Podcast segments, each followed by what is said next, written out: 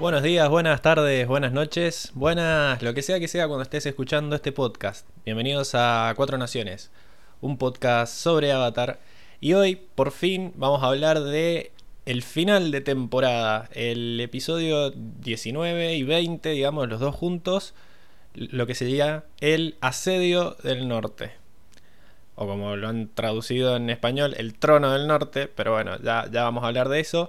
No en este programa, porque como hay tanto que hablar en este especial de una hora que cierra la temporada, hemos decidido hacerlo en dos partes. Pero en vez de separarlo por capítulos, vamos a hacer ciertas secciones hoy y ciertas secciones la semana que viene.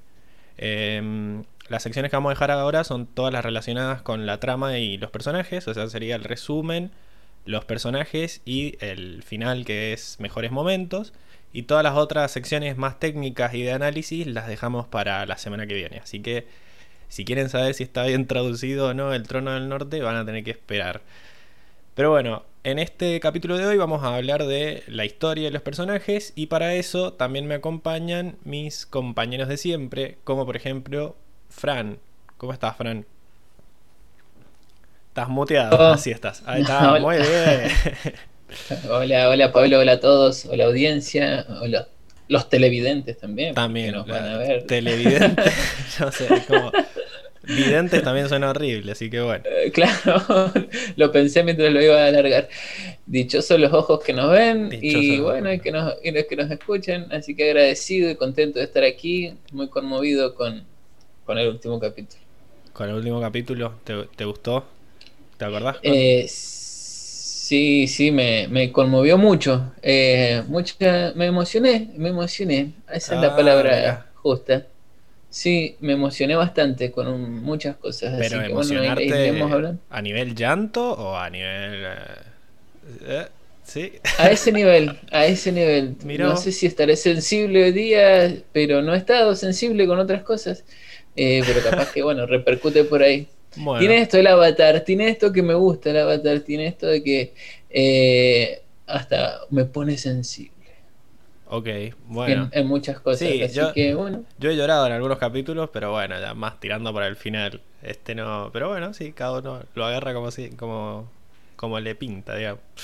Bien. ajá. Buenísimo. También está, además de Fran, eh, Lucas. ¿Cómo estamos? Lucas, ¿estás ahí? Buenas audiencias, esperen que largo el video. Ah, Anonadado con lo que acaban de decir, ha, ha habido llanto por, Ha por habido esta llanto. serie. Y bueno, pero pasan, pero, pasan. pero en, en- en tu juventud o, a- o- o de grande también te supo despertar lágrimas. ¿A mí? ¿Estás hablando de mí o del Fran? No, no, el Fran no dijo que lloró, sí, el Fran dijo que dijo lloró. que se conmovió.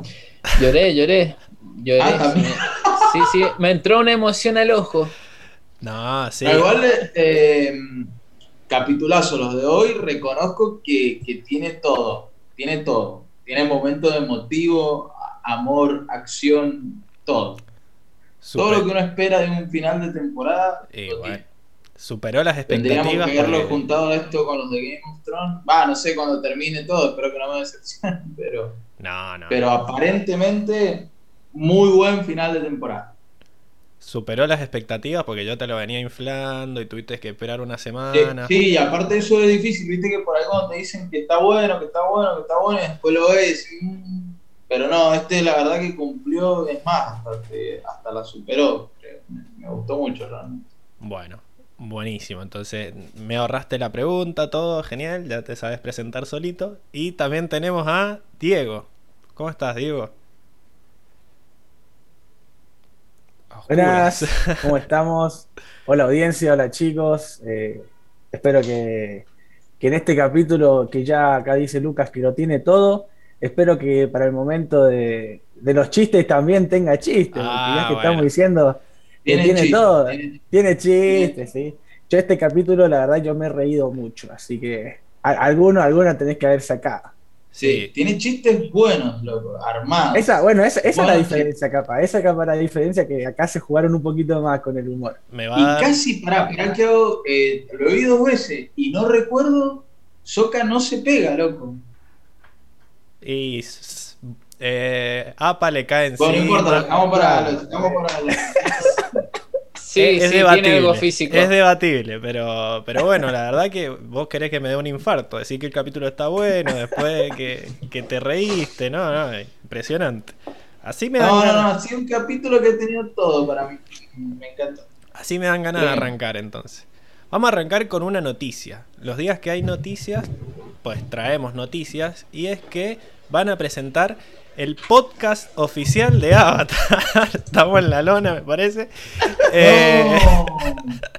pero Han serruchado el piso. ¿qué Pero pasó, tranqui, tranqui porque es en inglés. Así que nuestro Ah, enorme bien, bien, audiencia bien. va a tener que o aprender inglés o, o escuchar O escuchar a nosotros que somos Claro. la B nacional del, de los podcasts de Claro. Pero es muy gracioso porque dice, se va a llamar Avatar Braving the Elements. Como, digamos, no sé, no sé, la traducción Emilce, ayudanos. Brave es como valiente, ¿no? Es Entonces, valiente, claro.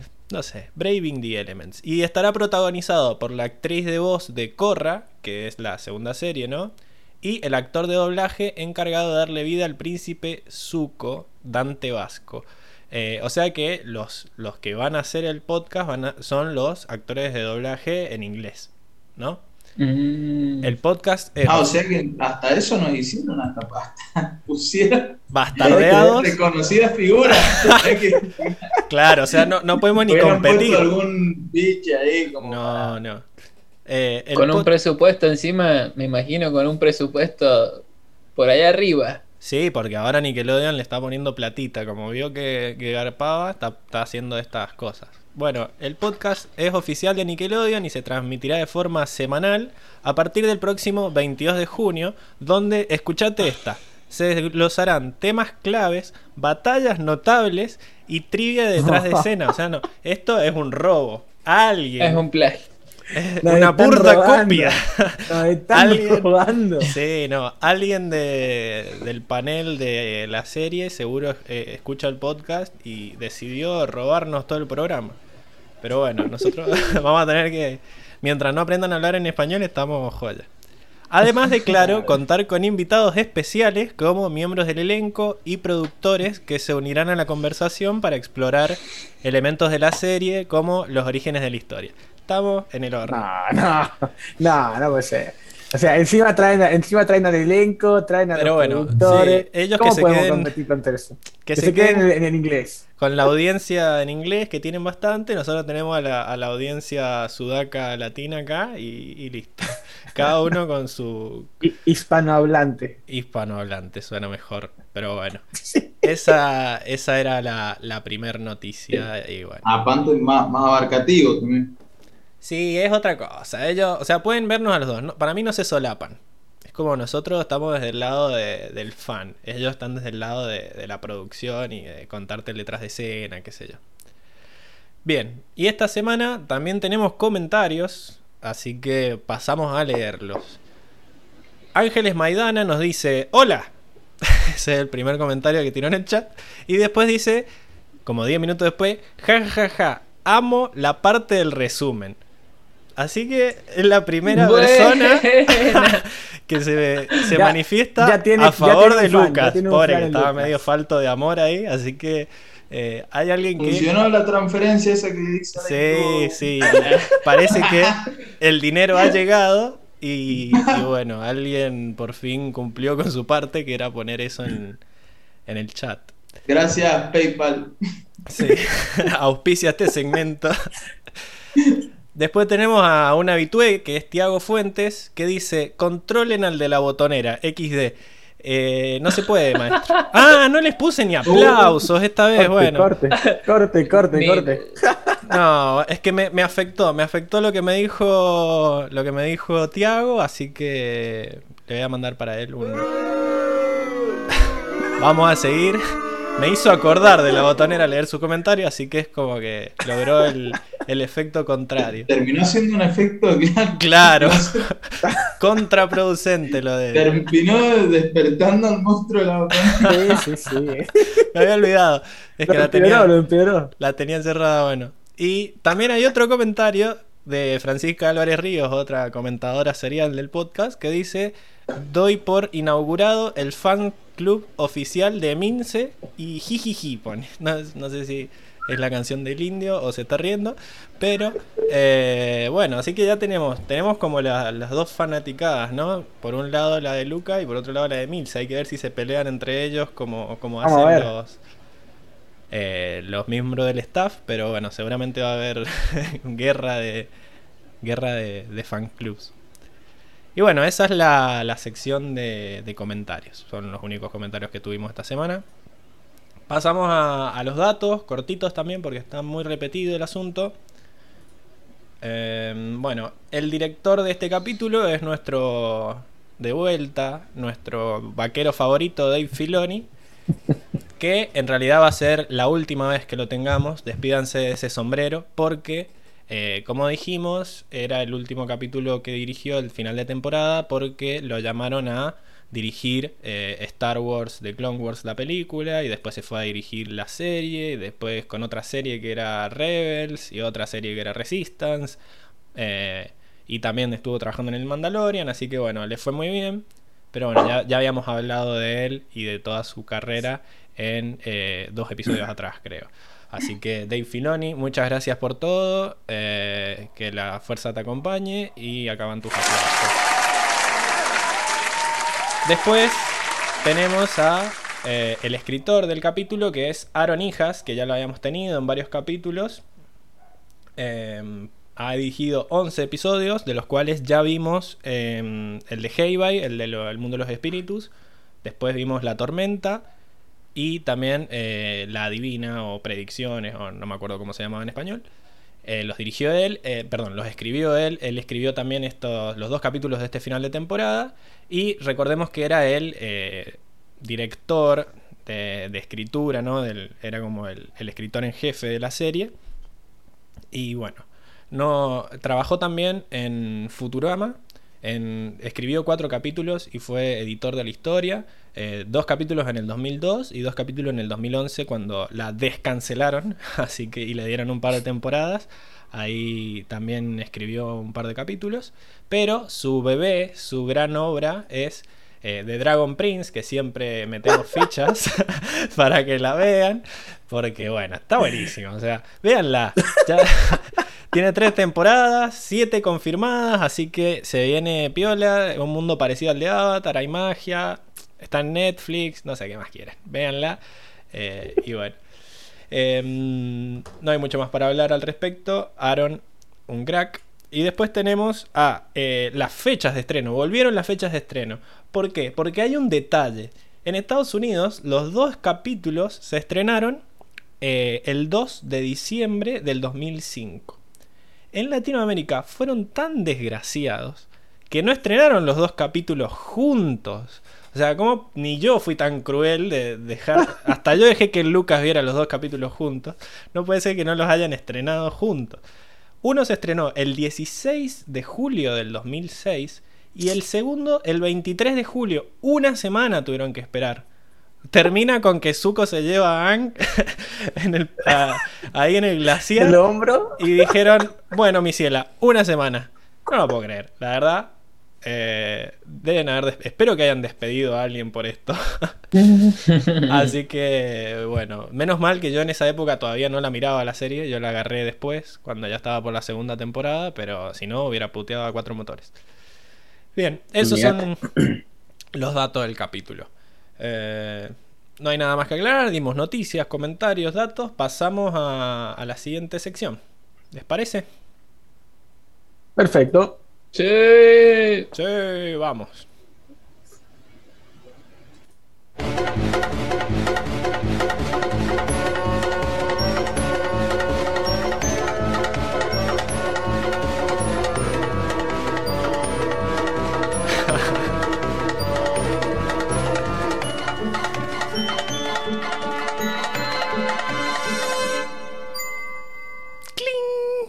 Bueno, volvimos y eh, le doy la palabra al lo resumen acá a Lucas. Bueno, arrancamos con el resumen del día de la fecha, el trono del norte, por lo menos para los hispanohablantes. veremos en el próximo podcast si esto es correcto o no. Parte 1 y parte 2. Bueno, el capítulo arranca con Katara pateándole el traste a un, a un fiel peón de la tribu Agua del Norte y rápidamente nos damos cuenta que no fue uno solo, sino que fueron varios más. El capítulo nos deja claro que ahora Katara ya es una verdadera y avanzada maestra agua.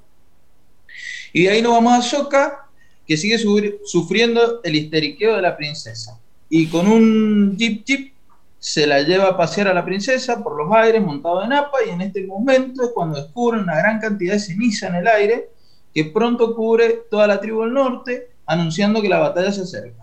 Y como la batalla se acerca, vamos a Sao y Airo, que encabezan la proa de un barco y acá no, acá no sé si estoy metiendo humo en la proa. La proa, sí, sí, es la parte de adelante. La proa, sí. Igual. entonces metí bien donde Sao ya piensa que va a estar entre, en los libros y Airo le advierte sobre lo que desea. Sao da la orden a sus capitanes para prepararse para el ataque y de ahí volvemos a la tribu del norte, donde la princesa reconoce que los intereses de su pueblo están por encima de su sexapil sexual, que es Sokka.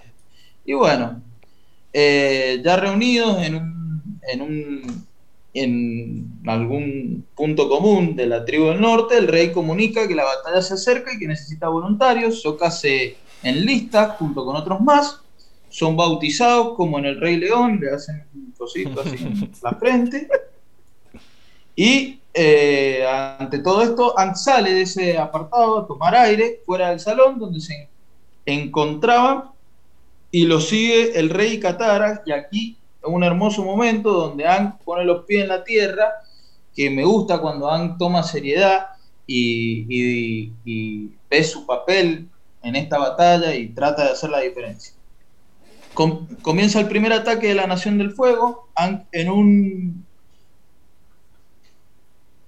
En un... Este me generó polémica. En un valiente, diría, ah. pero bastante imprudente, se aventura a tratar de, de, sabotear algunos barcos y con mucho esfuerzo y buenas técnicas lo logra, pero se frustra porque ve que los, marcos son, que los barcos son demasiados y cuando digo demasiado, créanme que son muchos.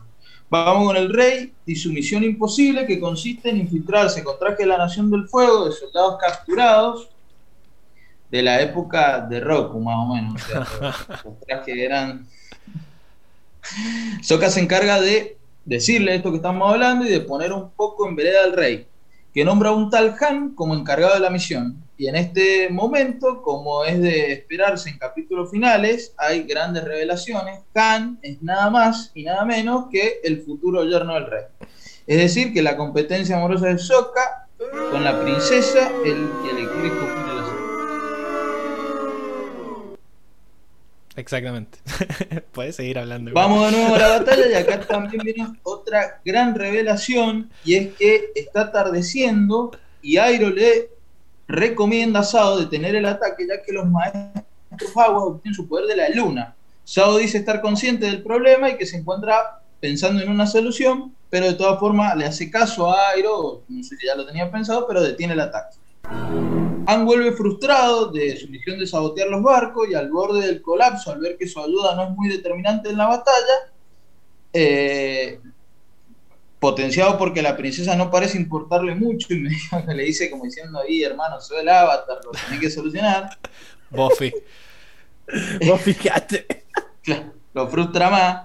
Y bueno, queda ahí en, en, esa escena y volvemos a la tribu del fuego donde Rec eh, recordemos que nuestro príncipe se encuentra infiltrado y ya con un plan emprende su viaje en un pequeño barco. Airo lo aconseja y es el momento más emotivo para mí de la serie hasta este momento, este momento infernal de, de Airo. Eh, volvemos a la tribu del norte, donde los aspirantes de la princesa tienen o intentan tener una charla eh, retro de hombres, eh, me refiero a, a, y Han, y acá parece que este Han está más interesado en sus aspiraciones políticas que en el amor, y bueno, Soka esto no se lo deja pasar y rápidamente se van a los bifes, el rey se hace presente en ese momento, interviene y expulsa a Soka de la misión. Vamos a nuestro príncipe que ya hace arribos a tierras de la tribu del norte y pasándose en animales que ve en, eh, pasándose en animales que se meten por unos túneles, su fluviales, llamémoslo, no sé cómo se llaman esos túneles que van por ahí con agua por abajo de la... Y no sé, porque esto es como un glaciar, no sé si Claro, si lo son- si es- si es- en teoría, si, si es glaciar, eh, pueden ser grietas del mismo glaciar, pero yo creo que cuando entra, después que le quería eh, con- conversarlo con ustedes, parecen rocas lo que por dentro, o, o- No. o me da la impresión a mí. Va, no sé. Bueno, cuestión de que se adentra. En estas grietas o túneles o vertientes, como más les guste. El problema es que recordemos que todo esto se produce en un contexto antárquico, por lo que el, el agua debe estar muy, muy fría. Sí. An, Katara y la princesa disfrutan de una velada a la luz de la luna, donde la, primer- la princesa eh, comenta que la fuerza proviene del equilibrio de los espíritus y acá se inspira y tiene la gran idea de buscar la ayuda de los espíritus. La, la princesa, promocionando la idea de Aang, lo lleva al lugar más espiritual de todo el Polo Norte y acá nos encontramos como con un oasis, nada más que en un lugar, eh, que en lugar de, tener un desierto alrededor, acá tenemos hielo. Aang comienza a meditar y nos vamos al príncipe que logra salir de una especie de cueva, ya tierras adentro de la tribu Agua del Norte, al borde de la hipotermia. El rey Sokka también intercambian palabras y el rey le propone a Sokka una nueva misión, recordemos que lo había echado, ser el guardián personal de su hija. Y ahí es guiño, guiño. Guiño, guiño. Volvemos al príncipe que sigue explorando y al parecer encuentra una salida bloqueada con hielo y con fuego controla derrite y se encuentra en el corazón de la tribu del norte.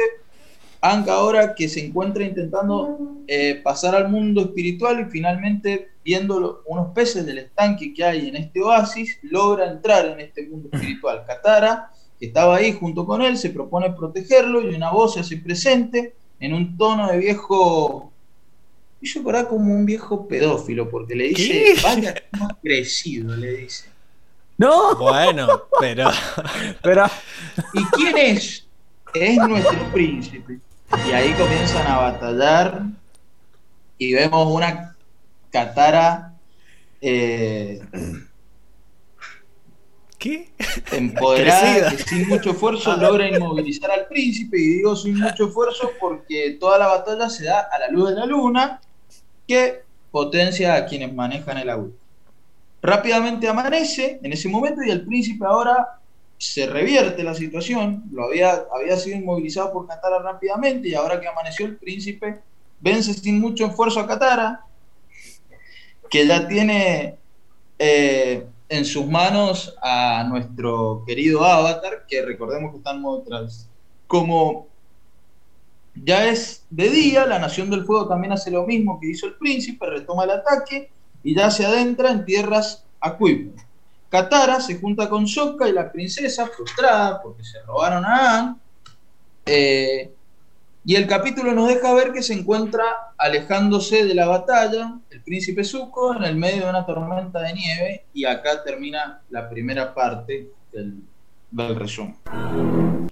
Hacemos un... Hacemos un... ¿Ustedes quieren decir algo o, sigo continuado con la parte 2? No, no seas como los de Nickelodeon Latinoamérica. Contanos Claro. qué sigue después. La semana que viene. La- bueno, acá termina.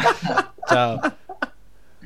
Bueno, la parte 2 arranca justo donde se quedó la 1, Claro. pues, hace como un cameo ahí del príncipe caminando con el avatar cargado, recordamos que se encuentra en trance con el mundo espiritual porque lo que se asemeja a un cadáver, o sea, lo lleva el príncipe en, en los hombros. sí, este es Nuestros amigos Sokka y Katara se encuentran en el templo eh, de la tribu del agua, en ese oasis que mencioné, que cuenta con un laguito, con dos pececitos y un arco conmemorativo. En el- y ahí en ese lugar se proponen ir en busca del avatar para recuperarlo. En el, ya en el mundo espiritual se dirige a hablar con una especie de mono anfitrión y le explica que necesita encontrar a los espíritus de la luna y el océano. No le da mucha bola al mono, lo quiere rajar y para sacárselo de encima le dice que persigue una luciérnaga. Ang fracasa en atrapar a la luciérnaga, pero encuentra a Roku reflejo en el agua. Eh, vamos al príncipe, que con nuestro avatar a las espaldas y una tormenta de nieve comienza a sentir dificultades por lo que decide refugiarse. Volvemos a Ang y Roku, donde Roku le explica que los espíritus del océano y de la luna cruzaron hace mucho al mundo de los mortales y que solo un espíritu viejo y peligroso puede lograr recordarlo. Eh, lo llaman el ladrón de rostro, ya que al verlo y demostrar alguna expresión, el espíritu puede lograr hacerse con tu carita bonita, rey. Eh, Soka, Katara y The Princess ya están en lo que parece un contexto más cercano, donde se encuentra Avatar y Zuko refugiados en una cueva. Y volvemos a Zuko, que en la cueva le dan ganas de hablar con este eh, Sí. Avatar en trance Se y le tira una bomba a nuestro sordo Avatar. eh, una bomba en la trama y es que tiene nada más y nada menos una hermana y es nada más y nada menos un maestro fuego por excelencia que Zuko deja ver que es la preferida de papá, entre otras cosas.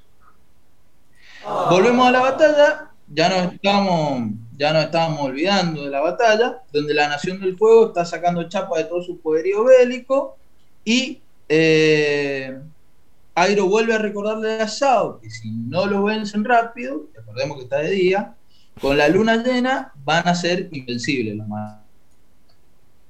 Esta vez Sao dice tener todo bajo control, ya que piensa eliminar a la luna, ya que Sao conoce la forma mortal del espíritu de la luna y Airo le reclama que con los espíritus no se juega, a lo que aquí nos adentra en una nueva revelación y es que tal parece que Airo ha logrado ir al mundo de los espíritus.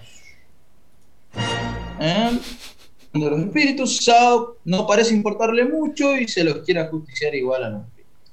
Vamos aquí con Ak en el mundo en el mundo espiritual que parece haber dado con la casa de este espíritu robacareta y se adentra.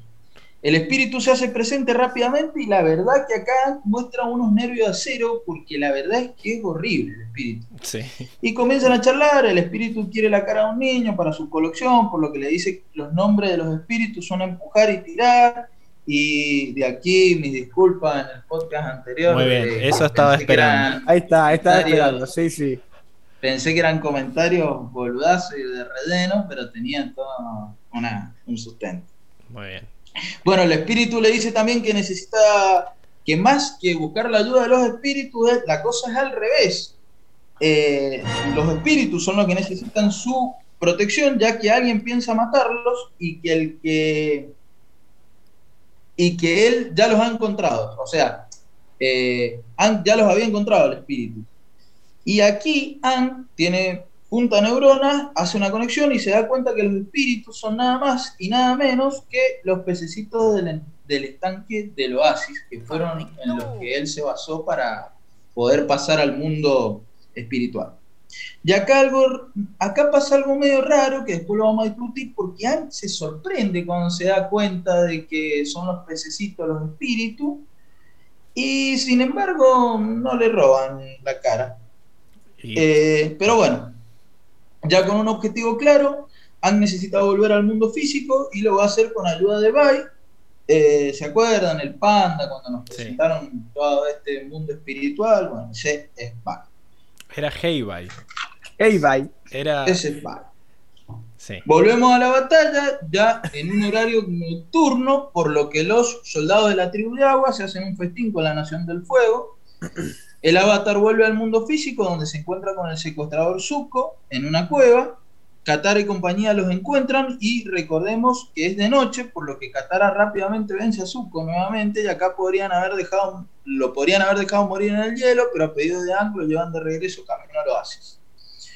Eh, pero Sao ya se encontraba ahí y ahora nuestros pececitos pasan a ser pescados, ya que Sao los pone en una bolsa, eh, todo toma un tono rojizo, todo el mundo toma un tono rojizo y el poder potenciado de los Team Agua llega a su fin.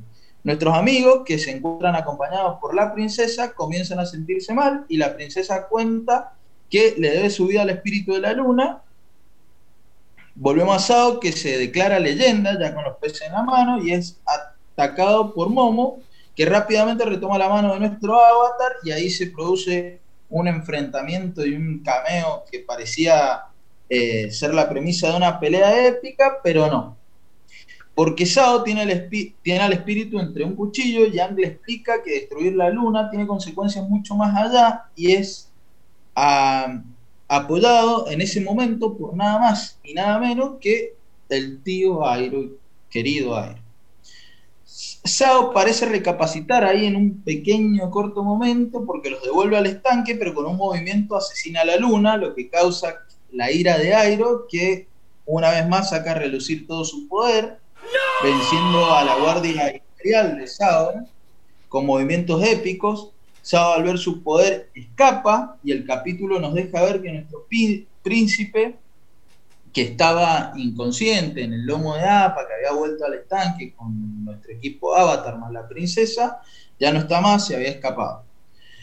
Eh, cuando parece que todo está acabado, entra en modo Avatar al estanque y emerge un espíritu gigante Sao, que se encuentra escapando, es abordado por nuestro príncipe, que le reconoce ser el espíritu azul y lo enfrenta.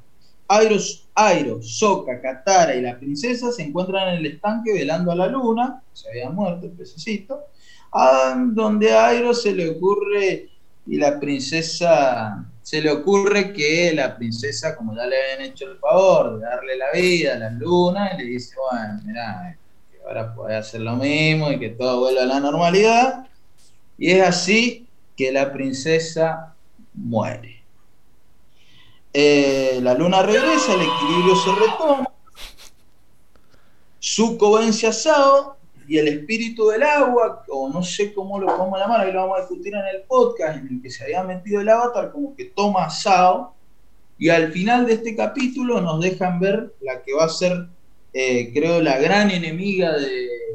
O, el, sí, la gran enemiga, o el el, quien va a ser el reemplazo de Sao, que es nada más, nada menos que la hermana de Zuko, que tiene, han declarado traidores tanto a Airo como a Zuko y va en busca de ellos y no sé si tendrá algún interés con el avatar también o no, eh, podemos discutir Bien. Todo lo demás parece estar en una eh, transitiva paz que va a durar poco seguramente, pero se ha logrado como que se volvió a la luna, terminó la batalla. Ok. Ah, Paku, que era el maestro de Katara y de Ang, se propone ir al sur a entrenar a más soldados para, para lo que va a ser la guerra. Sí, a reconstruir a la tribu, digamos, porque... La tribu. A reconstruir a la tribu. Porque estaba medio destruida y no les había importado mucho hasta ahora que vinieron y dijeron, che, mira, estamos pasándola mal. Eh, Sí, algunos pequeños detalles que, bueno, quizás no quedan claros la primera vez que lo ves. Eh, pero bueno, eran como que el espíritu de la luna era el pescado blanco, el pescado Jing, creo, y el espíritu del océano era el pescado Yang, ¿no? Entonces, cuando matan eh, al espíritu de la luna, eh, entra en estado avatar, pero parece que une sus fuerzas con el espíritu del océano, porque ahí también nos muestran que, o sea, no solo le están brillando los tatuajes y los ojos a Ang, sino que el pescado también le hacen un acercamiento a la cara y... Eh, y brilla. Y brilla, o sea, como que se fusionaron entre los dos. Y esa especie de, yo le digo coicila, porque es, el pescado koi y Godzilla eh, es como una, es una unión de los dos es muy parecido a un Pokémon ese, estoy seguro casi. ¿A cuál? Sí, a, Magikarp. Ahora, pero pará, porque al, acá nos pasa la evolución de simple. Hay que ver quién es más viejo. No, capaz que. Es más viejo Pokémon. No, no, pero pará, ¿qué temporada? Ah, es que no sé, no sé qué Pokémon, que, Yo, que para mí se parece no es de los primeros. Ah, bueno, buscate el Pokémon. Tendrías que haberte traído la foto, pues. Tanta producción al Busca, Ma Marshop.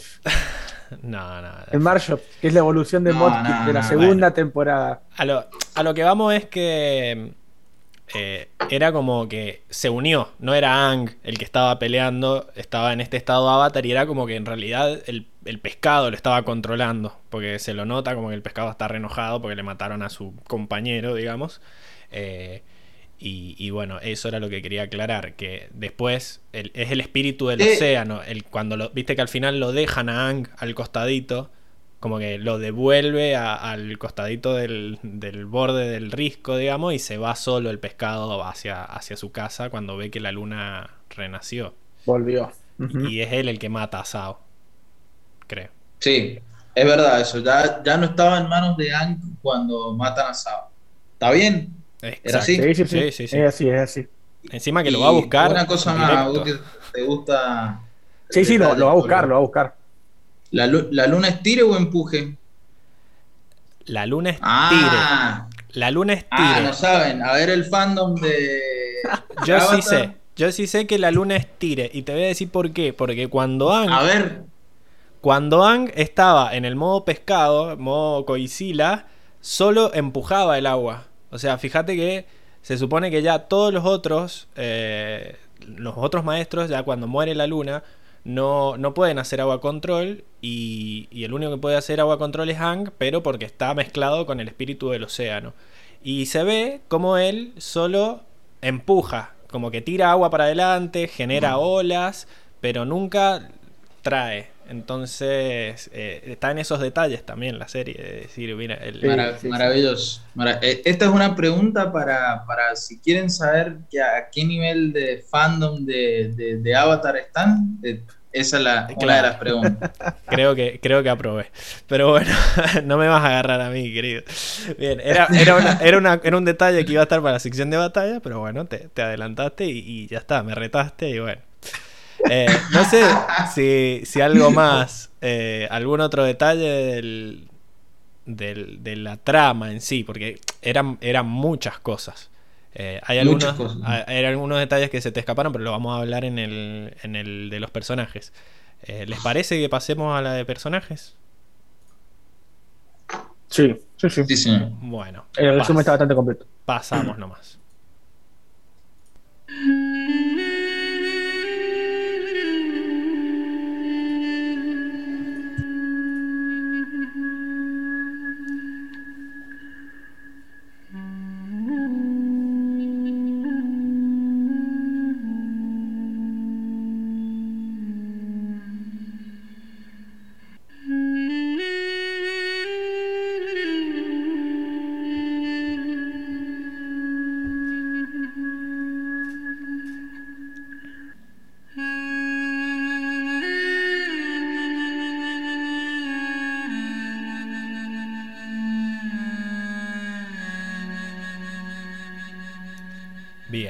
estamos de vuelta entonces con la sección de personajes en donde analizamos eh, los aspectos que nos muestra el capítulo eh, acerca de los personajes que no sabíamos o que no habíamos visto, o que ya vemos que están cambiando.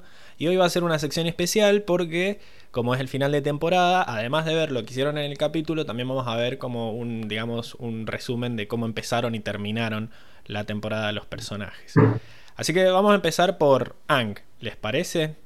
Eh, bueno, eh, Ang arranca el episodio en su versión full niño, ¿no? Lo vemos acá eh, jugando, porque el episodio empieza con Katara entrenando, qué sé yo, y Pacu le dice, mira, la verdad que sos muy, sos muy buena porque has entrenado un montón, qué sé yo, con el talento puro, no, con el talento nato no es suficiente, y lo vemos Ang boludeando con Momo, qué sé yo. Y acá eh, vemos una escena en la que está dando vueltas directamente, jugando en la nieve, hasta que lo, lo llama el destino, empiezan a caer estas, estas cenizas, ¿no? Y, y bueno, Ian como que cambia, cambia su, su mentalidad, como decía Lucas. Al momento en el que llega la Nación del Fuego, es como que se propone él eh, atacarlos, ¿no? Entonces, acá él mismo dice, yo no estuve, eh, no estuve cuando atacaron el templo, así que este es mi momento de redimirme, digamos. O sea, vamos, voy a evitar que, que destruyan otra civilización como, como lo hicieron con la mía. Eh, y ahí como que se ve que, que le pone onda, le, le- le pone toda la... eh, todo el digamos el empeño a tratar de frenar a los barcos va rompe un par de barcos incluso se lo ve como divirtiéndose como rompiendo rompiendo todo incluso tiene un- una habilidad eh, innata para el vandalismo no porque sabe cómo sabe cómo hacer para destruir todos los barcos en dos minutos. Eh, así que eso, va y se caga de risa rompiendo un barco, pero después le cambia la cara cuando ve que en realidad hay eh, como, no sé, ¿cuántos barcos habrá? Habrán como 150 barcos. No me parece que eran más. Eh, pero pero eran un, eran un montón. Y, él mismo dice que está estuvo toda la tarde tratando de, destruir barcos y también vemos que hay algunos maestros agua ahí tratando de, que encallen o, de congelarlos para que no puedan avanzar. Y aún así no, no puede. Él solo, con los poderes que tiene, no, no puede. Y ahí lo vemos como que volvemos al, al digamos, a la versión que se siente impotente, ¿no? En esta escena donde vemos que vuelve y sube, eh, Yue, le dice que, tiene que, que es su deber, que es el avatar, y ahí él dice, soy solo un niño, ¿no? Wow, ahí cae en la realidad, ¿no? Como... Es que... Está deprimido, está deprimido. Sí, incluso se siente impotente en el sentido de que no, no sabe qué, qué hacer, no sabe cómo enfrentar este, este problemón que se le viene adelante. Es, es, muy notorio el, cambio de, digamos, como de, actitud ante la frustración, porque él empieza el capítulo como diciendo, voy a hacer todo lo posible para cambiar porque no pude pelear por mi pueblo, voy a hacer todo lo posible para marcar la diferencia. Y resulta que después de destruir como 12 naves, el chabón no está marcando diferencia. Es como que dice, uy, no. claro. Es como que se viene a pique, ¿no? Se le cae la moral. Vos ahí no, no estabas muy de acuerdo con la táctica usada por Ang para, para atacar a la, a la Nación del Fuego, Lucas. Como que era No, no, es que me pareció, me, me, pareció que estaba muy, muy expuesto porque iba solo. Me hizo acordar me hizo acordar a Game of Thrones cuando, en la batalla de los bastardos, cuando John ve al hermano y sale corriendo primero a buscarlo y, se expone. Pensé que era capaz lo, justamente lo que, lo que capaz estaba esperando la Nación del Fuego, que se expusiera a Hank para, capturarlo, pero bueno, al final no, no es así. Sí, logra sabotear varios barcos y termina fracasando más por la magnitud bélica de la Nación del Fuego que por sus, habilidades. Es que ya, o sea, la Nación del Fuego como que estaba ahí tratando de, atraparlo. En realidad no tratando de atraparlo, tratando de evitar que aprenda agua. Y el plan no era quizás atraparlo a él, sino ya destruir toda, toda la tribu y así evitar que, que le enseñen, ¿no?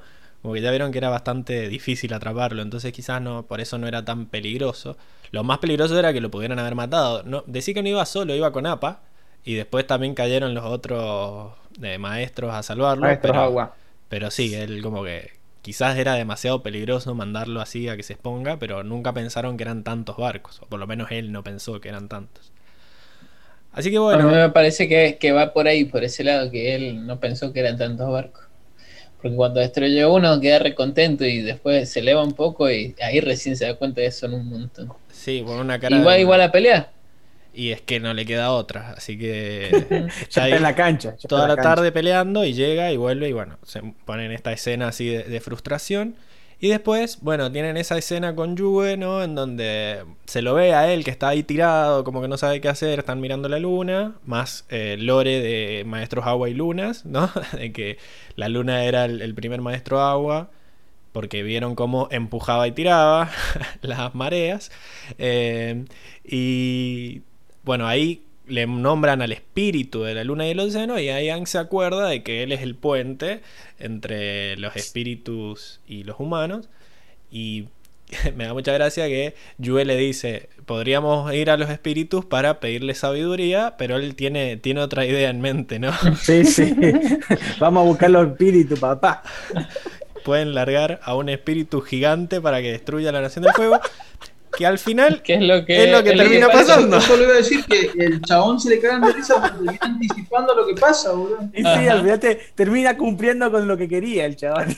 Quizás, claro, la- los chabones estos se nota que son muy espirituales. Y está la luna y el océano y como que guían su vida, qué sé yo. Y entonces los tienen así como en ese, en ese lugar de dioses.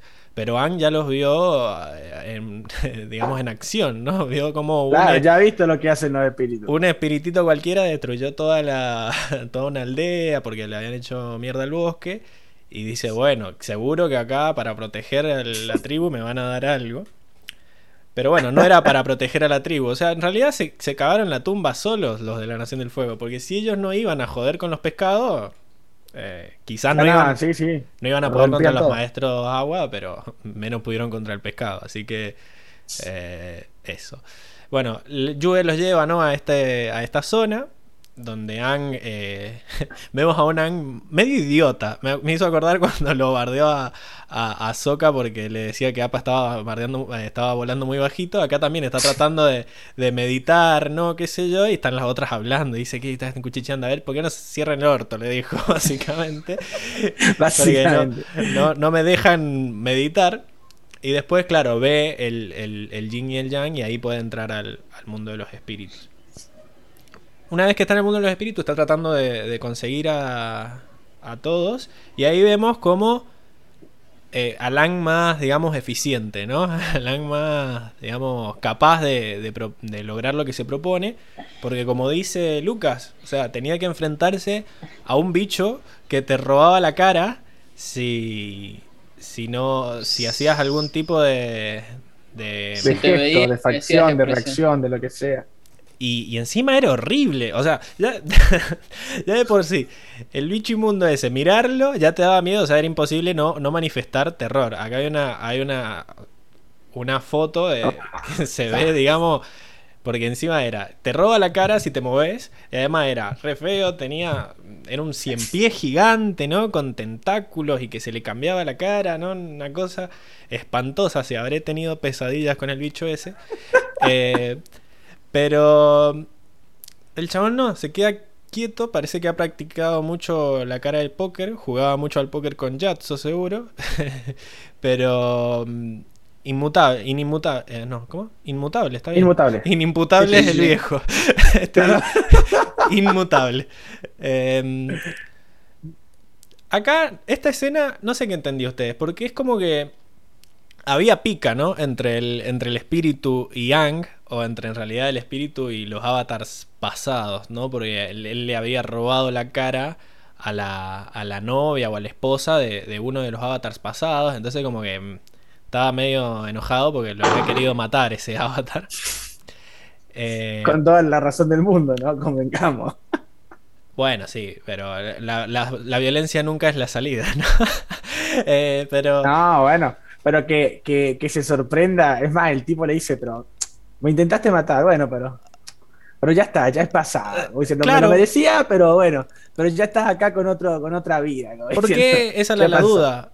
¿Por qué lo ayuda? O sea, ¿por qué creen ustedes que los termina ayudando a, a Ang, el bicho este? Porque más allá, si, si no había mucha onda entre ellos, ¿por qué, por qué Yo creen? creo que, yo creo que el, el tipo en realidad, yo lo veo así, ¿no?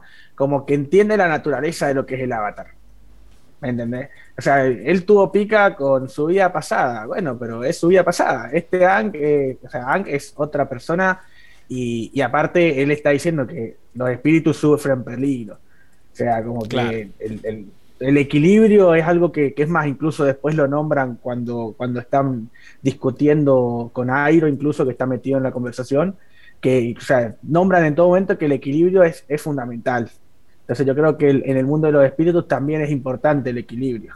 Por eso yo, yo creo que va más por eso que para ayudarse a sí mismo que para ayudarlo a Avatar. Sí, se mueren todos los Yo, humanos. yo por- creo A ver, dale, mándale. es que no, no, lo que yo pensé, yo pensé lo mismo porque lo estaba ayudando y, y no, es, no es excluyente con lo que están diciendo ustedes, pero a mí me pasaba que eh, estaba buscando la forma de entretenerlo y tratar de que reaccione al mismo tiempo y quedarse con la cara. Es más, de entrada le dice que quiere la cara, que le, que le gustaría tener la cara de un niño, que hace mucho que no tiene una. Y, y hace las dos cosas, digamos, trata de darle información y al mismo tiempo eh, permanentemente cambia de cara, se mueve, le aparece por atrás, le aparece por adelante, tratando de que Ang reaccione y bueno, nervios de acero mostró Ang en ese, en, en ese caso, pero me parecía a mí que venía por ahí, Claro. más por mantenerlo entretenido. Porque dentro de todo le estaba dando información novedosa. Y es más, la única vez que logró que, que se sorprendiera fue cuando le, le dijo, o en realidad le, le hizo darse cuenta de quiénes eran los, los espíritus, ¿no? Entonces sí, puede ser que en realidad lo quería lo querían eh, distraer para que para que hiciera una Sí. cara y poder Puede ser porque, porque incluso apenas, apenas como que se lo tiró, que Se eh, reacciona por dos milésimas de segundo y vuelve a la cara de póker. El chabón se lo tira y lo mira, como diciendo, acá te tengo. ¿viste? Pero sí. Sí. puede ser, puede ser. Y en cuanto a tu pregunta en el resumen, yo creo que no perdió la cara porque no, no lo vio. No vio, o sea, me Claro. parece que no es que tenés que hacer un gesto, sino que te tienes Ah, que es ver. como la medusa, digamos. Claro. Tiene ese, medusa, que si lo miras a los ojos. Bueno, acá claro, tenés que Claro. estar viéndolo con un gesto raro y ahí te ahí te roba la Porque eh, eh, está- lo vieron a eso de que reacciona. Sí, sí. Claro, hace sí, sí, sí. Hace un hace un como eh, le cae la ficha, digamos, y Claro. Y vuelve a la cara de póker. Instantáneamente. Pero bueno, termina, Sí, sí, sí. termina siendo muy útil el, el bicho este. Y, y bueno, Ang vuelve a su. Vuelve al, A su cuerpo. a su cuerpo. Y se encuentra. O bueno, primero lo ayuda el panda, ¿no? A volver, qué sé yo. Que, bueno. Detalles. Detalles. Y vuelve a su cuerpo y se encuentra con, con Zuko. Ahí le, lo sopla y lo, lo- lo tira y se intenta escapar así como en modo. en modo Gusano. gusanito. Oruga. Pero bueno, llega Katara, lo hace bosta Zuko. Y cuando se están yendo, igual, él decide que no lo, no lo pueden dejar ahí tirado, ¿no? De vuelta, este como. Como que a Aang le cae bien Zuko, más allá de que siempre lo está. lo está tratando de. de- Queriendo matar. de- de Yo, yo creo como que, como que le puede más el, el- el monje. Yo no sé si es que le cae bien o no, pero como que le cae el- el- la, la- la humildad y la bondad del, del maestro aire ahí. Paz, amor, vegetariano. Claro, etcétera, porque etcétera. fíjense que ninguno de los otros reacciona de que, che, se va a cagar muriendo si lo dejamos acá. Eh, Sí, si no, No, le es más, importa. Es más, Zuko, claro, ya está, déjalo. sí, sí. Que la naturaleza haga su trabajo. Qué buena idea, ¿no? Salvar al que siempre nos está queriendo matar. Pero, Claro. eh, bueno, decide, decide salvarle la vida al final y creo que es un, es un detalle importante del, de su personalidad. De la personalidad. De la personalidad de, de. Así que bueno, ahí vuelven y, y van a pelear con Sao, pero de vuelta, en vez de pelear y tratar de sacarle el pescado, porque ya lo, la tenían bastante agarrado, ¿no? Estaba como a... No sé si iban a lograr noquearlo antes de que lo mate. Intenta dialogar de vuelta, ¿no? Convencerlo de que el equilibrio, de, si no hay luna, en realidad mm, se, arma- se puede armar un quilombo. O sea, si no hay mareas, imagínate, más allá de que pierdan el, los poderes, El los agua demás, control. es como que va a haber un, un desequilibrio que va a afectar a todo el mundo. Y a Sao no le importa nada, qué sé yo. Y ahí es cuando perdemos a Ang. no hay más Ang en el capítulo. Eh, entra en modo la frase esa de no, no se ha acabado. Con todas las voces de los otros avatars ahí como mezcladas. Y, y bueno, ahí entra en modo... Que ahí como que para mí lo, lo posee el... El espíritu del, El espíritu del océano. Sí, sí, sí. Tal cual. porque fíjate que está. O sea, si no quiso dejar a Zuko abandonado en el hielo, después mató a muchos soldados. Porque iba eh, tirándole agua a todos, o sea, los, los ahogaba. ¿Cuántos barcos destruyó con el agua cortante, no? Eh, o sea, hubo muchos muertos ahí. Eh, Claro, y- igual ya, ya hemos visto y ya se ha notado que cuando entra en el estado avatar este, o, o en trance que se que le- que le brillan los tatuajes, el chabón es como que no es él. O sea, el chabón pasa de ser pacífico, tranquilo, a ser una máquina de matar. No, o sea, no es como pum, hace, hace el switch, hace el switch, viste, de, de bueno a malo como en los Simpsons, y, y no le importa nada, viste.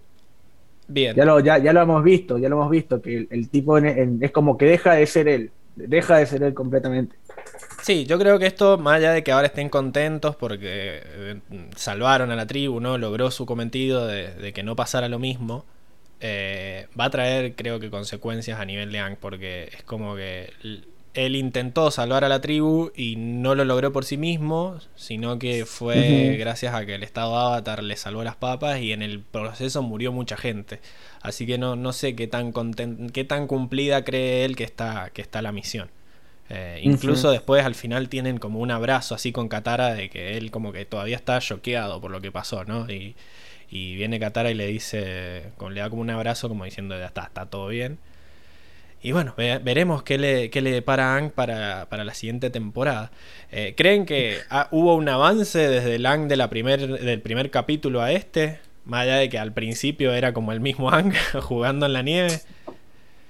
Yo creo que sí, yo creo que al menos, al menos el chabón cuando se tiene que poner la 10, se la pone, o sea, no le importa el, costo dentro de todo, ¿no?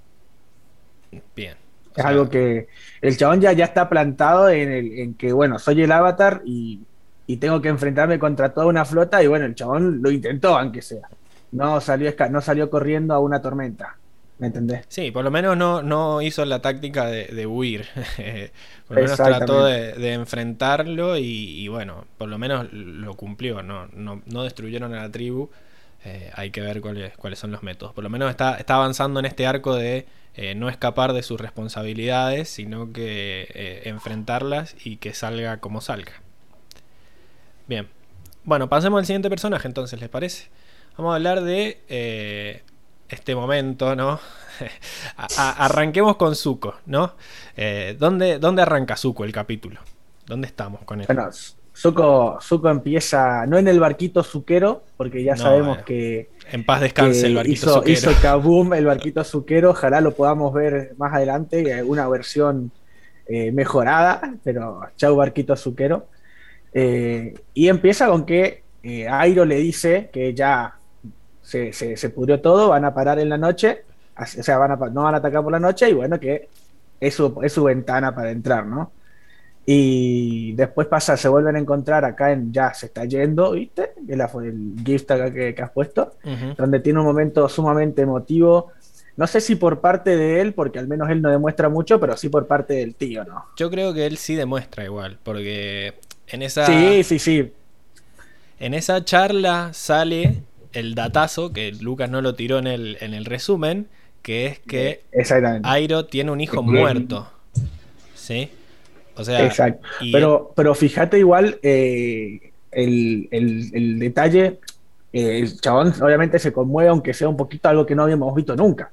Eh, pero tampoco es que me digas que se recontra conmueve. El chabón le dice, Airo le dice, si vas a cazar pulpo, fíjate, le tira una, le tiro una de esas eh, metáforas que usa él y él, siempre lo mismo, estoico ahí. No, estoy, no tengo tiempo para tus metáforas. Sí, es una forma de lidiar con sus problemas también, o sea, en vez de, entregarse ¿no? A, ponerse a pensar en todo lo que lo jodido que le está pasando, es como, bueno, eh, no importa, hay, que, hay que hacer tal cosa, hay que hacer tal otra. O sea, como que... Exacto. Incluso... En, ese, en ese sentido en ese sentido yo creo que sigue igual, al menos en esa, en esa terquedad de, seguir para adelante, no pase, no, no importa lo que pase, ¿no?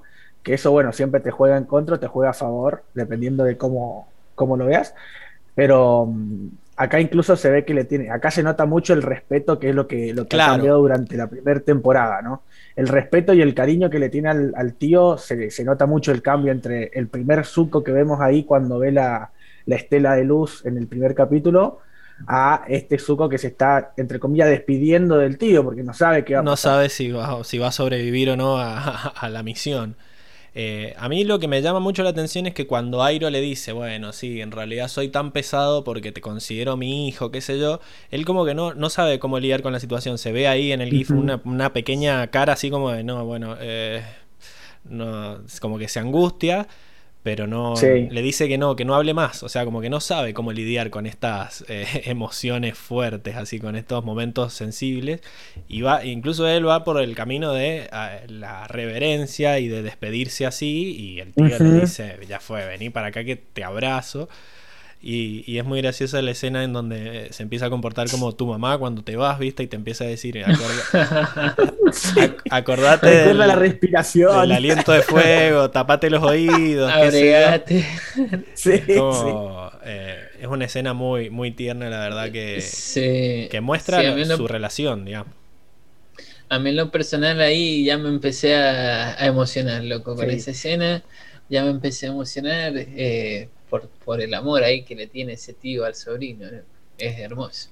Y que también te pone en una. Te pone en una situación de que. No, primero que el capítulo es tan impredecible, no sabes qué carajo va a pasar. O no sé, Luca, comentame vos. Pero en esta situación en la que ves que estos dos personajes son. eh, ta- o sea, ta- han pasado por tanto y se quieren tanto hasta que en un punto no sabes qué querés. No sabes si querés que lo capture, no sabes si querés que, que Ang zafe. O sea, cuando llega el, el- el momento de la batalla con Katara, no, no sabes qué querés que pase. Porque tampoco es como que le decís, bueno, Katara sí tiene que proteger al Avatar, pero no, no, Pero no le, por- no le pegues mucho tampoco, ¿viste? Como que, no sé, a mí me pasa eso, de que siempre en estas escenas en donde se nota que Zuko también tiene su corazoncito, eh, después cuando tiene que volver a su posición de villano, como que no sé, no sé por quién estoy hinchando. Eh, pero bueno, Cuesta, cuesta tomar bando. la cosa es que el chabón se calza su, su traje de mm, eh, camuflaje polar, ¿no? Que tenía en el armario, por las dudas, y eh, zarpa hacia el, hacia el norte, ¿no? Hacia la tribu. Exactamente. Exactamente. Y después tenemos este, este gran, otra vez 007, que ya nos demostró con, en el episodio del Espíritu Azul, de saber entrar y pasar desapercibido, ¿no? Ahora este Zuko sabe, sabe nadar en agua ártica, así, like Russian boy, y, y se mete a- al agua helada como si fuera nada, ¿no?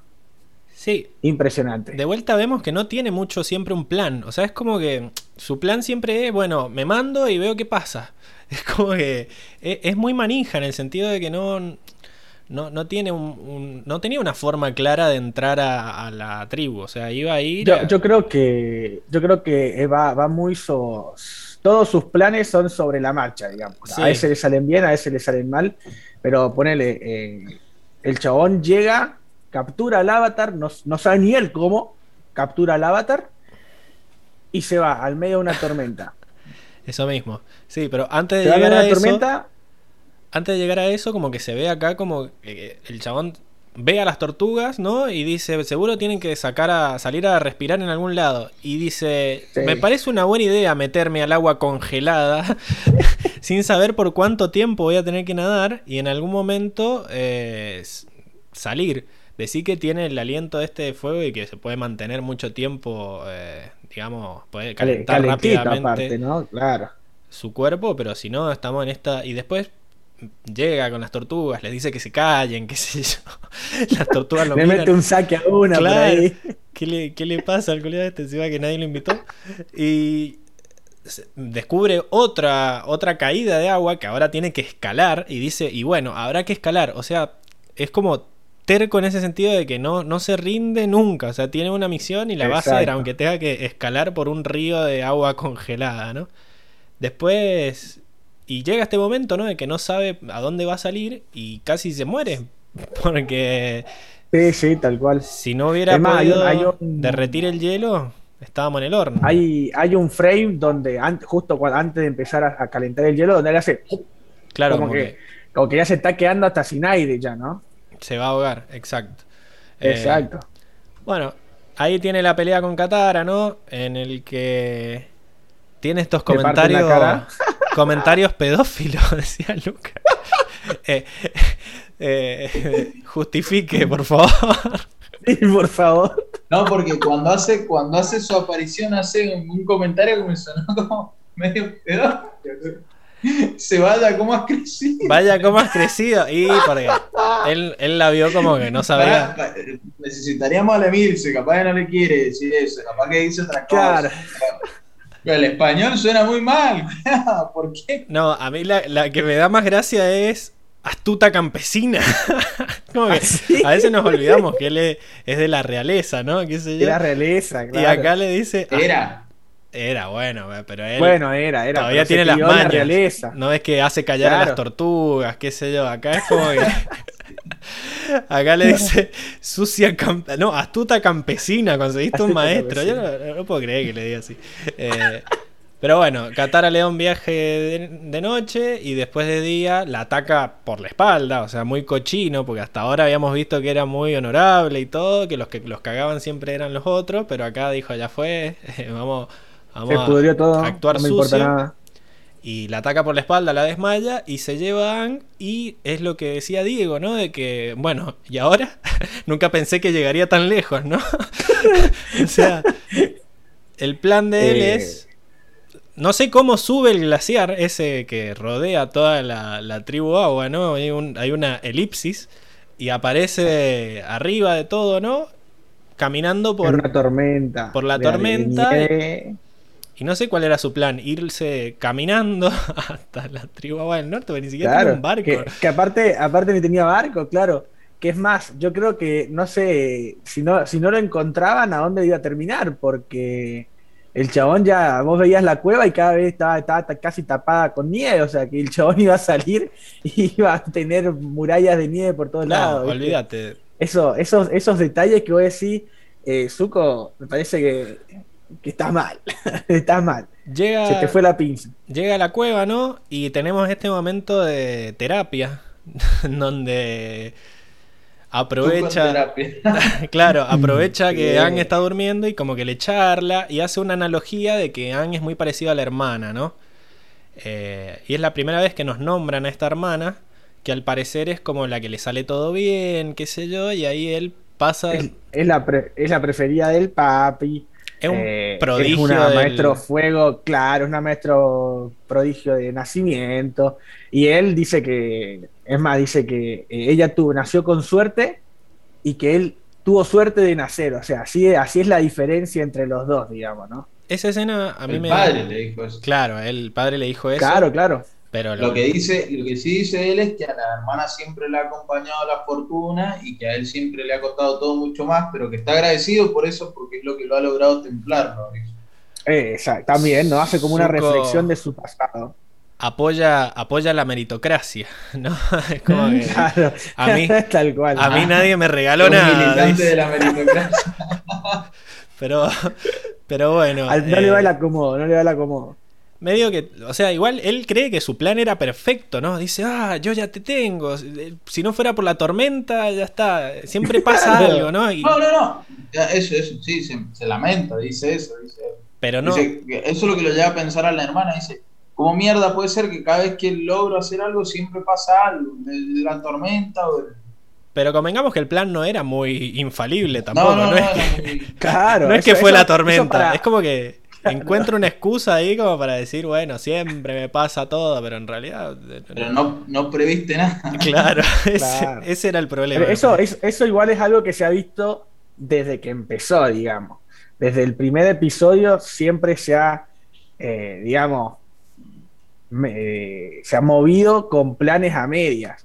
Cuando casi lo atrapan con, lo- con los piratas y dijo, bueno, voy a usar a estos piratas, lo atrapan por mí y vamos para adentro. Pero nunca se le ocurrió decir, che, y si los piratas no me lo quieren dar, Y bueno, nunca se le ocurrió tampoco. pero eso que- de niño rico. Van a hacer lo que yo digo y se acabó. Acá, Claro, ¿viste? Entonces... este- No, no tiene en cuenta las, la- los pros ni los contras. O sea, él ve los pros nomás. Y vamos para adelante.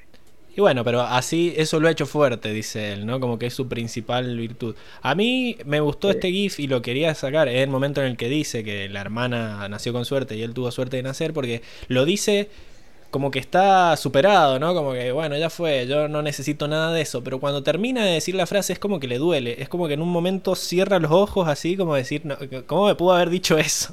o sea, es como que, Sí. imagínate Como- si, si te dicen eso, como que vos tuviste suerte en nacer, como que sos tan. tan nada, eh, que bueno. es muy duro. Pero ahí, ahí yo creo que, que cada vez nos damos cuenta más y más de que el, el padre, el Señor del Fuego, no lo quiere, pero ni un poquito, ¿no? O sea, cada vez nos van mostrando que el, el Señor del Fuego este eh, lo desterró solamente para sacárselo de encima y cada vez se, digamos, cada vez se, se cimenta más esa teoría, ¿no? Que veníamos hablando ya desde cuando nos cuenta que lo quemó. Exacto. Sí, sí, no, insostenible lo del padre. Pero bueno, eh, vemos, acá vemos la- las, las cicatrices que ha dejado, más allá de las físicas que tienen toda la cara.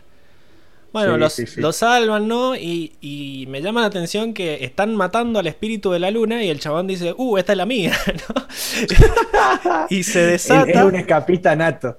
se desata y va a buscar a Sao. No le importa nada. Lo ve a Sao que está ahí y lo va a buscar y dice: Esta es mi oportunidad de vengarme. Se agarran a las piñas, ¿no? En esa batalla a oscuras con el, con el fuego como única fuente de luz. Ahí tiene una discusión en la que Sao le dice como que en realidad, o sea, él justifica que, es, que secuestró al avatar porque matarlo. decía que no tenía otra opción. Y a lo que Sao le ah, dice, claro, sí, sí. Sao sí. le dice, si tenías otra opción, aceptar tu fracaso y vivir con eso. a lo que... Como si él hubiera aceptado eso, ¿no? Si son igual de tercos los dos. Eh, Sí, sí. Pero bueno, eh, le gana de vuelta a Sao, ¿no? Qué sé yo. Y tenemos esta última escena en donde él lo quería matar él con sus propias manos, pero cuando viene un espíritu gigante de agua a llevárselo, aún así intenta salvarlo. O sea, es como que es súper complejo este personaje, ¿no? Como diciendo, Sí, sí, es, es como medio contradictorio en ciertos momentos, ¿no? Es como que lo- lo- en un momento lo quiere matar, o sea, lo quiere hacer que papilla el mismo, uno versus difiero, Para uno. mí no lo quiere matar. ¿cómo que no lo quiere matar? No, no lo quiere matar para mí. No, lo, le quiere, lo, lo quiere lastimar nomás, pero no lo quiere matar. Ya lo que es como que se la quiere medir el chabón. Quiere, Le quiere dar una paliza. Que, que en, en control del fuego el chabón está por encima de él. Pero eso ya lo O habíamos sea, visto. como una. Ya lo había, ya le había ganado. incluso, ya ganó el Angikai. no importa, las veces que sea necesario. Ok. Puede ser. Capaz puede que le quería hacer una marquita como le hizo el padre a él. Habría, habría que ver con qué intenciones. O sea, en realidad cuando lo ataca le grita, quisiste matarme, ja, una cosa así, y, y lo ataca. Claro. Eh, yo intenté que, que lo, iba a, lo iba a matar. El tema es que, bueno, la cara, la cara me llama la atención que pone, ¿no? Como asustado y le dice, dame la Sí, mano, sí, dame la sí. mano, o sea, como te salvo, o sea, no dudó ni un segundo en, en tratar de salvarlo, a lo que el otro boludo, le, an- antes de... Prefiere morir Moriré con honor. con honor, Moriré que ya mucho honor. honor. no le quedaba. Eh, Claro. Como que la piensa, pero cuando ve que lo va a salvar Zuko, no, no encuentra peor deshonra y prefiere, prefiere morir, Prefiere morir. ahogado, ¿no? Para mí no llegó, ¿eh? Para mí se quiso salvar y no llegó. Pero viste que no, mira, mira cómo saca, no, no, le saca saca el brazo. mano. ¿Ves? Es como que no llega y le hace. No, ¿sabes qué no? Le, le saca el brazo ahí, ahí, ¿viste? Es como. Para mí no, él decide, decide que ya fue. Mm. Porque también esto había sido justo después de que ve que la luna había renacido. Entonces dice, bueno, al pedo, tanto quilombo, ya fue. Me, pues me muero. Claro. Eh, Es como, no, prefiero, prefiero morir antes que, antes que vivir con ellos, como dice. sí, que no. aceptar mi, mi fracaso. Claro, es lo que él. le dice. Es lo que le dijo. Es lo, es él. lo mismo, eh, es lo mismo que le dijo él, ¿viste? Tendrías que haber aceptado tu fracaso y vivir con ello. Y él cuando le toca su turno de hacerlo, no, no puede. Bueno, eh, la escena, su historia termina con que, bueno, en algún momento se escaparon, se construyeron una balsita con los restos de, de barco. Que algún barco. Y el tío le dice, qué raro que no estés tratando de, de capturar el de avatar. capturar el avatar. Y él la respuesta que da es, estoy cansado. O sea, ya está, me pudrí, Y básicamente. ahí, ahí, te, ahí te lo deja abierto a estoy cansado físicamente porque se tira, a- se tira así a dormir mirando el, el cielo o está cansado de perseguir al avatar No. o está cansado de, de querer complacer al padre o está cansado... está cansado ¿A de qué, todo. a qué está cansado? De todo. Yo creo no- que para mí, exacto, para mí ya se pudrió de, de- de- de esos tres años que lleva persiguiendo al avatar y dijo hasta acá, hasta acá llegué. ¿No opinás lo mismo, Fran? No, me, me- me hizo ruido. Tres años lleva persiguiéndolo. Sí, sí. ¿Ya Claro, pasaron tres años? Es un dato, es un spoiler, pero son tres años. un spoiler. Todavía no, No. lo, todavía no lo han dicho, Pensé que, pero hacia pensé que ha pasado poco tiempo porque no lo he visto crecer tanto. ¿ah? No, no. No, no, Él no. lleva tres años persiguiéndolo. pero persiguiéndolo desde que los desterraron. Ah, ahora entiendo, ahora entiendo. Hace Bien, poco bien. que, que lo encontró y por eso le, le ponía Exacto. tanta onda. Pero. Pero bueno, no, para mí. Ah, Para mí, como final de temporada, me, gust- me parece que cerró un- una historia de Zuko. Me parece que ya no, Exacto. no va a Como querer. que Zuko ya más. dio vuelta a la página, me parece, ¿no? O por lo menos está, ya está podrido de, de intentarlo. Ya como que frene por su, por su propio, mm, digamos, por su propia cuenta y decida no, no perseguirlo más. Decida pensar un poquito que quizás lo mejor es, ahora que se encontró con el tío, escaparse y después ver qué hace. eh, es, un, es un avance importante. Sí, sí. Yo creo que acá al menos muestra que se desligó de, de esa eh, obligación que sentía de atrapar el avatar. Ya fue. O sea, al menos ya, de- ya después veo qué hago, ¿no? Pero, pero al menos lo mantenemos así. Bien. Bueno, Airo, eh, más allá de lo que ya hablamos de sus interacciones con Zuko, también lo vemos muy, eh, muy enojado con Sao, ¿no?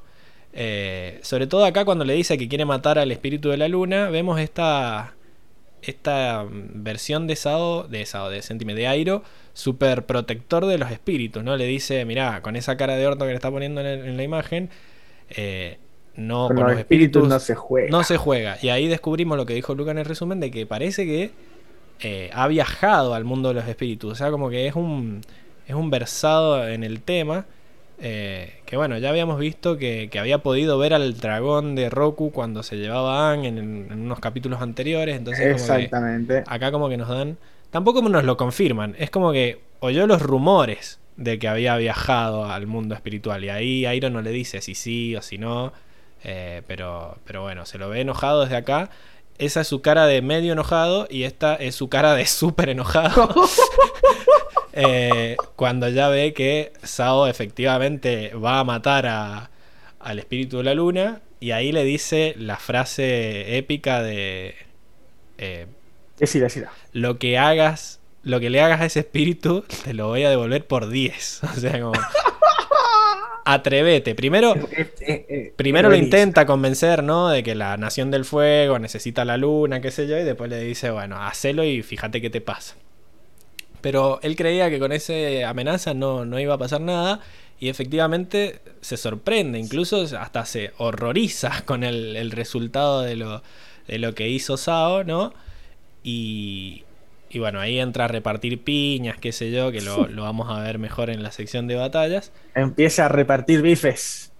Pero mm, se lo ve terriblemente afectado, ¿no? Por la, por la situación, como que entiende la gravedad del asunto. Pero acá muestra de vuelta otro nivel de entendimiento de los espíritus. O sea, eh, mira a Juve nomás, la ve y dice, a vos te tocó el espíritu de la luna, ¿no? o sea, nadie le dijo a él. Y, y ahí nomás como que le, le- le mete la idea de que, de que bueno... de, de devolverle la luna. Yo ahí quería charlarlo porque no sabía si es un error de guion que se, se comieron de que, de que la charla anterior él no había estado. Nah. Si es que él simplemente lo intuye porque ella tiene, tiene piel, tiene el pelo blanco o, o- o de dónde sale, de dónde No, sale. no, no, que- porque que lo ya, nos había pasado con el dragón y ya habíamos visto que tiene, a- va, yo digo, porque hasta ahora para mí Airo tiene una conexión especial con el mundo espiritual. Sí, o sea, para mí detecta que ella emana algún tipo de energía lunera y, y listo, le dice, mira, porque encima no tengo la imagen, pero es como que la mira y, y se sorprende y le dice, Se "Vos- sorprende, a vos, sí, te, a vos, te, vos te, te dio la vida el espíritu de la luna o algo así. Y bueno, Tú, eh, no, tú fuiste tocada por el espíritu de la luna, le dijo. excelente. Ajá. Y Así. Parte de ella está en ti. Claro, es un, es un Horrocrux, eh, Juve, ¿no? Es el pedacito de la vida de la luna guardada por las dudas de que le pase algo para poder revivir. Y bueno, ahí Claro. viene el sacrificio de Juve del que vamos a hablar cuando hablemos acertada. de ella. Estuvo acertada. Y bueno, después, eh, listo. No hay más nada que hablar de Airo. Después se lo ve como contento de que su sobrino desistió de la idea de ir a buscar al avatar. Y creo que se ve en, el- en la otra imagen que se le ve la, la manito en el hombro, ¿no? O sea, Airo no, no evolucionó porque no hacía falta. Empieza la temporada Exacto. poniéndole la manito en el hombro a Zuko y termina la temporada poniéndole la manito en el hombro a Zuko. O sea, el chabón va a estar ahí para él siempre y, y bueno, no, no hace falta que cambie, así lo queremos. Bien, pasemos, Exacto. pasemos a, a Yue, ¿no? A Yue y a. Eh, ¿qué, qué tienen para contar de, de esta historia? Mm, qué bonita historia, una historia de amor. eh, ahí bien. ¿Por qué se ríe? ¿Por qué se ríe? es una historia de amor. Es una historia de amor, ¿no? Una Bueno. historia de amor, una historia de amor. Para, bueno, De amor o de desamor, no se sabe. trágica, es como Para Romeo mí y Julieta. amor. Claro. Claro. Como Ah. Romeo y Julieta, es, una- es un amor trágico, tal Un cual. romance trágico. Bueno, recordemos que en el capítulo anterior Yue le había cortado el rostro y le había dicho de que no, mirá, estoy comprometida, no me jodas. Y es como que en este capítulo se ve que Sokka le encuentra la vuelta a decir, bueno, pero estamos saliendo como amigos, estamos como que sigue, Es un paseo, es un paseo. sigue insistiendo por ese lado, ¿no? Y, y lleva, se acuerda que tiene el mejor auto del mundo, ¿no? Es como tener un Lamborghini, una cosa así. Ya sé lo que necesita. Sí. Necesitas conocer a mi amigo Apa. Sí. Bueno. Ahí, ahí es donde tenemos el momento quizás que es un- el golpe de Soca, que es que lo ataca a Apa cuando lo va a buscar. Sí. Eh, pero bueno, no, Ah, quizás no es tan, no es tan obvio como los otros. Pero Para- ahí para- pero para mí una demostración de cariño, era, no era un ataque. Claro, por eso. Es una eso, demostración de cariño, pero se le él- tira encima. pero él grita y hace no, no, no. O sea, puede, puede ser que eso haya despertado alguna risa en Francisco, no sé. Más o menos, más o menos. Bueno, Bueno, ahí se lo ve muy. Se lo ve al chabón como. eh, ahí se enamoró de toque de la chica y ella también, un flechazo mutuo, me parece. Ya lo habían visto, ustedes lo habían tratado, me parece, en el anterior podcast. Y, y bueno, ahora nos enteramos de quién, eh, de con quién está comprometida la chica, eh, por qué, de alguna manera, es como obligado. Y lo que ella siente por él, en una parte le dice como que no quiere seguir viéndolo porque siente cosas muy fuertes por él y que ella está comprometida y que no es correcto. Sí, Pero el novio es... más, el novio un- es un banana. Pero como para Es un decirle gil, es un gil.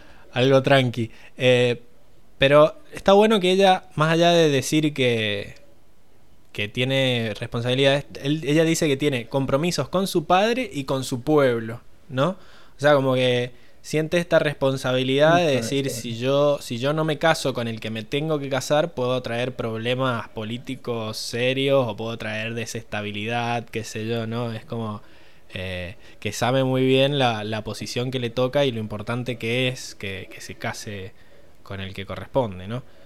A lo que Soka le responde que en realidad no te vas a casar con todo el pueblo, te vas a casar con el boludo este. Entonces es un tema. Ajá. Creo que también, también vemos que ella tiene como cierta sabiduría, ella es la que le explica cosas que Katara no sabía, eh, como por ejemplo de dónde viene el poder del agua, de dónde se aprendió lo del agua, y, y creo que Katara le dice, ah, con razón he tenido cierta desconexión con la luna, o más poder con luna llena. Sí, como que está, Es Y, como- y vemos, está educada, ¿no? O sea, como que la han educado para cumplir ese rol y lo ha aprendido bien. Por eso le cuesta tanto separarse del rol que le dieron. Ajá, también, bueno, ahí eh, se escuchó la historia de ella también, ¿no? Que nació prácticamente muerta y, y que gracias al espíritu de la luna es que ella vivió. Eh, también vemos, no sé si vamos a hablar del padre, pero bueno, en una parte del padre dice que cuando, cuando ella nació él tuvo una visión de que una chica hermosa se entregaba para salvar el espíritu de la luna, una cosa así. Sí. Y bueno, ella eh, como que sabía que era ella, sabía cuál era el destino de la hija de alguna manera. Ahí yo tengo una Eh, pregunta para ustedes. El, Sí, el padre le encomendó a Soka que la protegiera sabiendo que quizás era la única salvación que tenían o, o se la protegió teniendo miedo de que quizás le pasara algo a nivel guerra. Porque al final de todo el padre dice que él sabía que, que era su, su deber en algún momento o era su destino convertirse en la luna. Eh, y acá era como que... Para mí por guerra. Sí, no, para mí por guerra, porque era un, guerrero copado ahí, el chabón se lo veía, que tenía buena data, sabía cómo era el ejército, tenía la actualización, digamos, y dijo, bueno, este es un guerrero que está afilando acá la espada, vaya, vaya a hacer algo, soldado. Está, está muy bueno eso de que, de que el, rey o el jefe de la tribu le tiene mucho respeto a Soka y, lo obliga, digamos, al, al yerno a que se lo tenga es como que desde ningún momento a ellos los trataron como campesinos, por lo menos desde parte del rey, ¿no? Quizás sí de los otros giles y de la corte y qué sé yo, pero él siempre valoró mucho la información que le dio que le dio Soka y se ve acá cuando le, asigna esta tarea tan importante. Eh, Soka entra a esa, a esa misión, lo hace también como medio de despecho, ¿no? ¿Qué, qué opinan de esa, esa decisión emo de Soka de decir... Eh, me voy a sacrificar porque yo entendí como que la mira diciendo ya fue, me, mando porque si no te tengo a vos no tengo nada, eso es lo que entendí yo. Más allá de que es muy valiente. prefiero, prefiero morir antes que estar sin ti. Y se va así, ¿viste? Eh, hecho una diva. En este caso se va todo tristón, ¿no? Pero para mí es el mismo sentimiento, ¿no? Me voy porque, porque me dijiste que no querés estar conmigo, entonces me voy solito y triste. O tratar de impresionar. No sé. No, para mí lo veo como que el chabón, bueno, eso que decía Diego, que como que bueno, también no tenía más que perder si perdió ese amor, qué sé yo.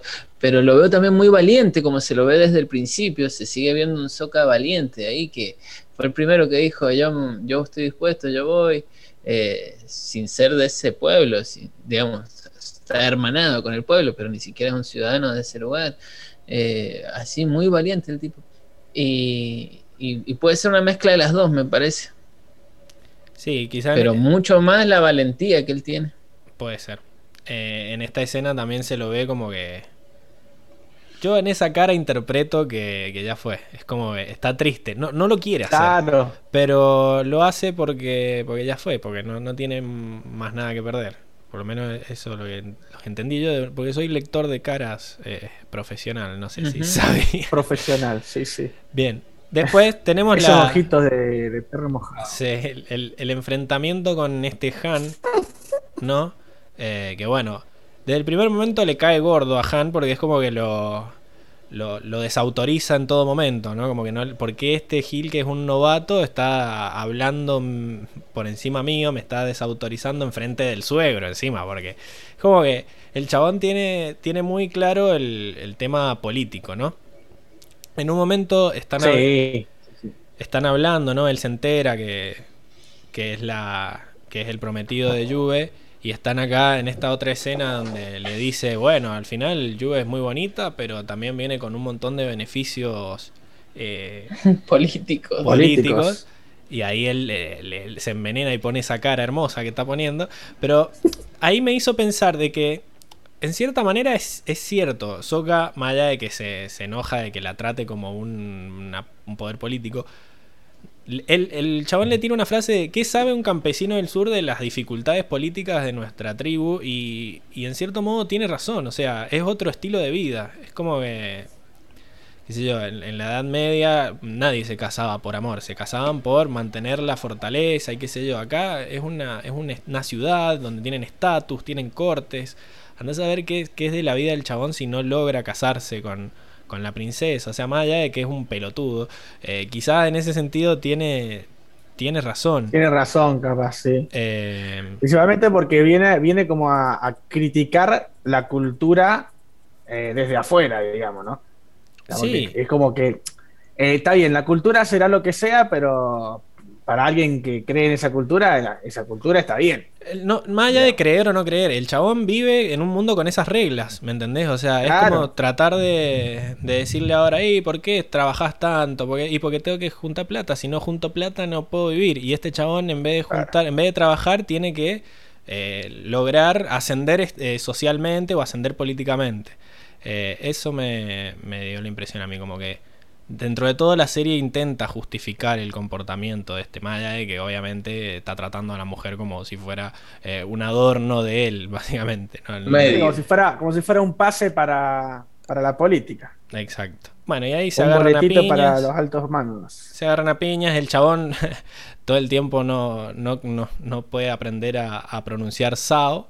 eh, y después tiene un pequeño, un pequeño enfrentamiento con, con el almirante Chao que no, no, no, da, no da mucho resultado y, y creo que murió. No sé si ustedes entendieron lo mismo. No, no sé, no sé. Yo, yo, yo vi que lo- los mástiles esos son altos, así que. Y además cayó al agua congelada y no sé si alguien lo iba a salvar, porque encima el barco de Sao es muy fácil entrar de polizón, boludo. Entró su control gil este, o sea, no, no hay mucha seguridad.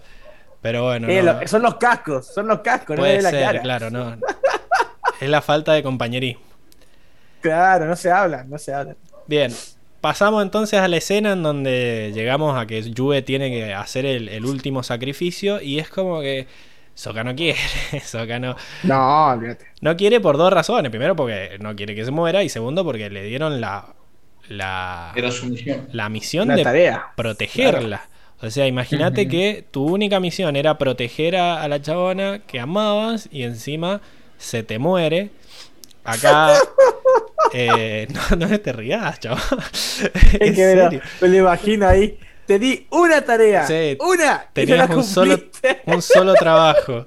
Eh, pero bueno, acá de vuelta Juve tiene que elegir entre su pueblo y Soka. Y vuelve a elegir al pueblo. O sea, acá pueblo. ya es, es más obvio que, que sí su elección va, va a significar la, la vida y la muerte entre esos dos, entre el pueblo en- del pueblo. Y, y decide soltarle la mano. Hay una escena en donde están agarrándole la Le mano suelta la mano, literal. sí, y le suelta y dice, ya fue, me voy. Y bueno, después tenemos esta, esta escena que quizás... Yo, para mí mi voto es que acá lloraste, Fran, no sé. ¿Es acá o ya ahí venía, continué, ahí continué llorando. ya venía llorando desde el, desde el abrazo con venía llorando de cuando Iron lo abrazó. Sí, sí, yo creo que sí, loco. Yo tengo un sobrino que, que también lo amo, lo amo a mi sobrino y, y a todos mis sobrinos los amo, pero eh, no sé, ¿ustedes tienen sobrinos, muchachos? Ya No, que estamos ahí no. en ese tema. Sí, yo tengo sobrino. Loco, Ah, sobrino, sobrino- no, sobrino yo no, pero a mí postizo, me, ¿no? Me toca de cerca la serie porque yo no tengo sobrino, pero tengo una relación muy apegada a mi tío. O sea. Ah, vos, vos sos Claro. Zuko en este caso, ¿no? Bueno, claro, yo, yo en este caso me siento Iron, ¿viste? Tratando de protegerlo siempre, de guiarlo, de tenerle paciencia a mi sobrino y, y darle mucho amor. Y ya desde ahí ya venía llorando por un tema personal.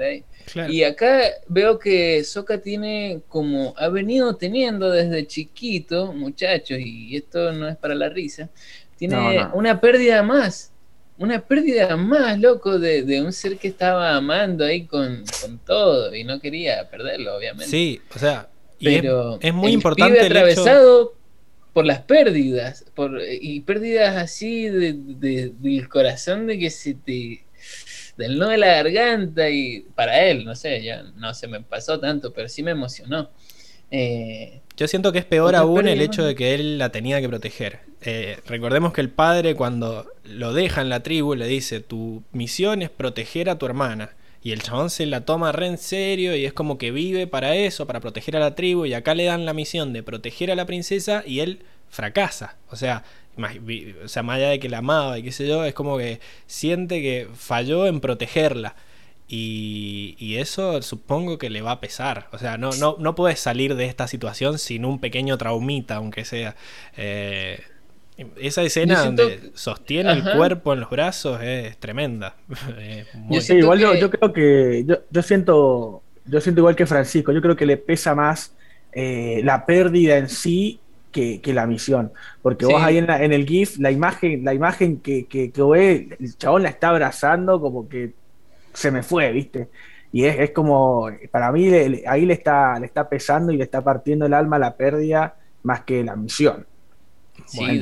Yo lo vi desde Aparte- ese punto, a mí me partió el alma de ese punto. Ni siquiera es que hizo tanto, porque no, no- no había que hacer mucho para frenarla, digamos, la podía abrazar, No, no. agarrar, tirar, y como que él, él no, no es que se rindió o falló en la misión, sino como que entendió también toda la situación y, y de alguna manera él también le suelta la mano. Quizá el fallo fue dejar que mataran a la luna, ¿no? Si no hubieran matado a la luna, no hubiera tenido Ah. que sacrificarse y qué sé yo. Claro, O sea, él- ahí ya escapaba él, pienso. Pienso sé, que el- alguien- alguien el dolor que- más grande alguien que le dan una tarea y que siente que falló va a encontrar la justificación de por qué falló, digamos. Eh, no, no va a pensar mucho en, en, en si es culpa de él o no.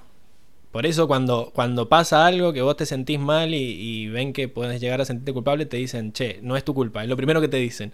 Eh, acá nadie le dijo, no es tu culpa. Y yo creo que le va, le va a pesar eso. Bien, para ir terminando con Sí. esta sección, vemos que el beso que no, que no pudo pasar en la, en la alfombra mágica de Aladdin eh, ter- termina pasando en, en versión espectro, ¿no? O sea, es como que esta escena es muy... no sé, no sé cómo describirla, es como... Es un... eh, te destroza. Es, un- es una despedida. Sí. Es una despedida, es claramente una despedida. es una despedida, pero el chabón, o sea, no... Un, un beso lunar. eh. Un beso lunar. Bueno. Eh, eso, me, me llamó la atención el detallito de que no, no se pudieron besar en persona y, y recién fue cuando... cuando Sí, ya se la habían ganado No. un besito real. No, no, no se besaron. No, Cuando sí, no. sí, sí. el- Yo tenía el- entendido que sí, pero la imagen, Sí, sí. la imagen esta... Sí, señor. A ver, me gano la primera apuesta contra el fandom de, de, de Avatar. ¿A cuánto No, apostamos que Sokka Este, ya en había este Mirá, episodio no, en esta- este episodio no, pero en el No, en anterior este sí. no, en el anterior. En el anterior sí. ¿La besó? Fue, fue un beso, creo que fue un beso en la mejilla. Sí, incluso, sí, la no besó, beso lo besó. Mm, Sí, sí. Dejen en los comentarios si la besa Es o no más, la besa. Puse en el no. resumen, acá Sokka se gana el piquito real, puse. Piquito real. Bueno, puede ser, puede ser. Yo volví a ver estos dos, pero no me acuerdo la anterior. Mm, Bueno, no, no sé. una, una y una, ¿eh? Bien con lo del tira y empuje, mal con el besito. La- lo- la- la- no es lo Sokka. Pero bueno, terminó. No sé si quieren hablar de algún otro personaje. eh, o pasamos. Eh, No, yo quiero, quiero hacer una, yo quiero hacer una mención ahí rapidísima de que nos vuelven a mostrar por segunda vez en toda la temporada al Señor del Fuego. Ahí Ujú. una mención honorífica, ¿no? Ahí ya que está buen personaje. Y que nos van a, no, no- nos abren la puerta a otro personaje que, que seguramente va a ser importante porque si te lo muestran al final de una temporada es porque El va a tener peso en la siguiente, ¿no? y te la acaban de presentar como la, la perfecta. Exacto. Exacto. ¿y de que- Katara? ¿De Katara se va a hablar? ¿Y qué tenemos para hablar de Katara? ¿Tenemos algo para decir? que... Sí, el avance. Obvio. como- Claro. Sí, sí, sí, hay cara de Katara, pero bueno. Bueno, hablemos de Y bueno, Katara. esa, esa de Azula. eh, cerramos Azula y entramos en Katara.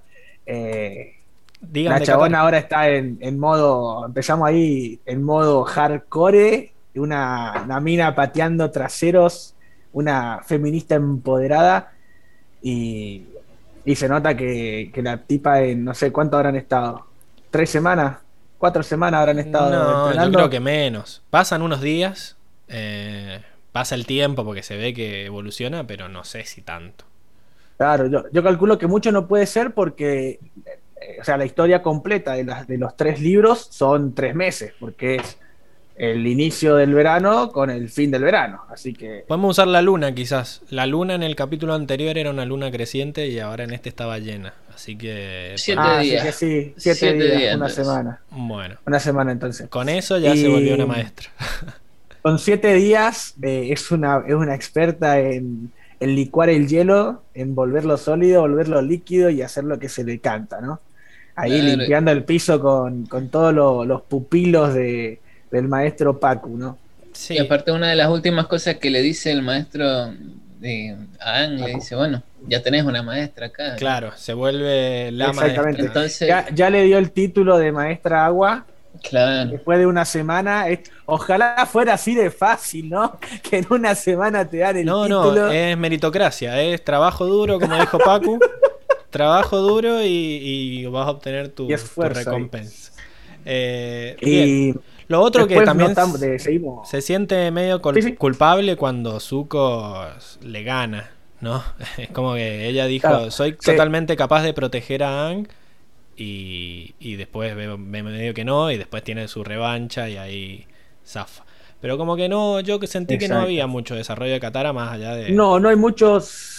Sí, si queremos hablar de cómo ha crecido a lo largo de, la temporada, yo creo que sigue con ese rol eh, protector sobre. Ujú. Me parece que eso se va, se ha visto desde que, desde que empezó la, la serie hasta ahora, inclusive cuando cerramos la primera temporada, siempre está eh, cuidando a Aang desde todos los aspectos posibles, ya sea eh, hacerle de psicólogo cuando, cuando reveló el trauma de su pasado, ya sea ahora de, de guardaespaldas mientras está en el reino de los eh, espíritus, ¿no? Entonces, como Ahí que cuando se- siempre se, cuando sigue se- mostrando igual. Cuando se quiebra, va y le, y lo- y le pone la mano en el hombro y, y al final le da un abrazo. O sea, sí, es, es el soporte, digamos. Exactamente. Exactamente. Yo, yo creo que no, mucho no ha cambiado. Pero empieza la temporada moviendo un pescado adentro de un globo de agua y falla. Y acá ya Claro. pelea contra Zuko y lo Claro, es, el- es lo, es lo- lo principal, yo creo que lo principal que ha, cre- que ha crecido es en lo que es el manejo de- del agua, que pasó de, de jugar, de chapotear con agua, como decía Soka, a ser una, una maestra directamente, porque le- a Pacu le da el título de maestra agua. Excelente.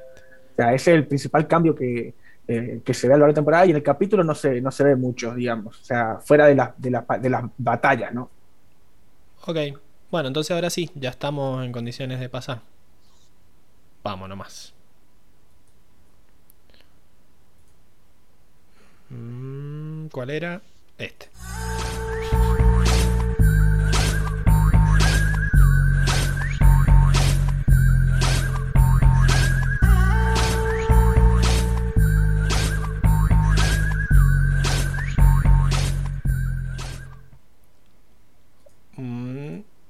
Y estamos de vuelta entonces con la sección de los mejores momentos. En donde, bueno, primero hay que elegir al personaje Motomel del día de la fecha. Creo que va a estar peleado. Eh, no sé si hay un claro ganador. Diego, ¿vos tenés tu claro ganador? Eh, estuvo difícil, estuvo difícil eh, este, este episodio.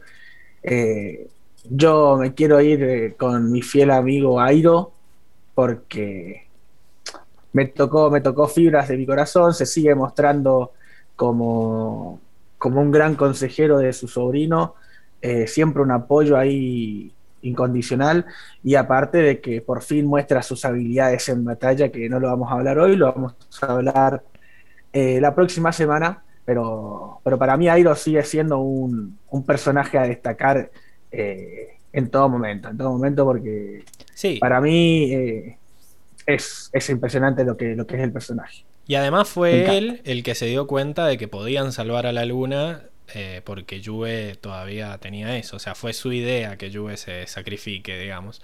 Así que... Exactamente. Y, y- y pensando que eh, él se subía al barco también, tratando de ayudar a su sobrino, después, mientras, a medida que iba, que iba escuchando a Sao, también se iba, se iba imaginando lo que estaba planeando y aparece ahí eh, modo, modo espía eh, en ese Sí. oasis de, en, incluso el, en el estanque y todo. traiciona en cierta forma a su nación por tratar de proteger a la luna y a los espíritus. Así que bueno, sí.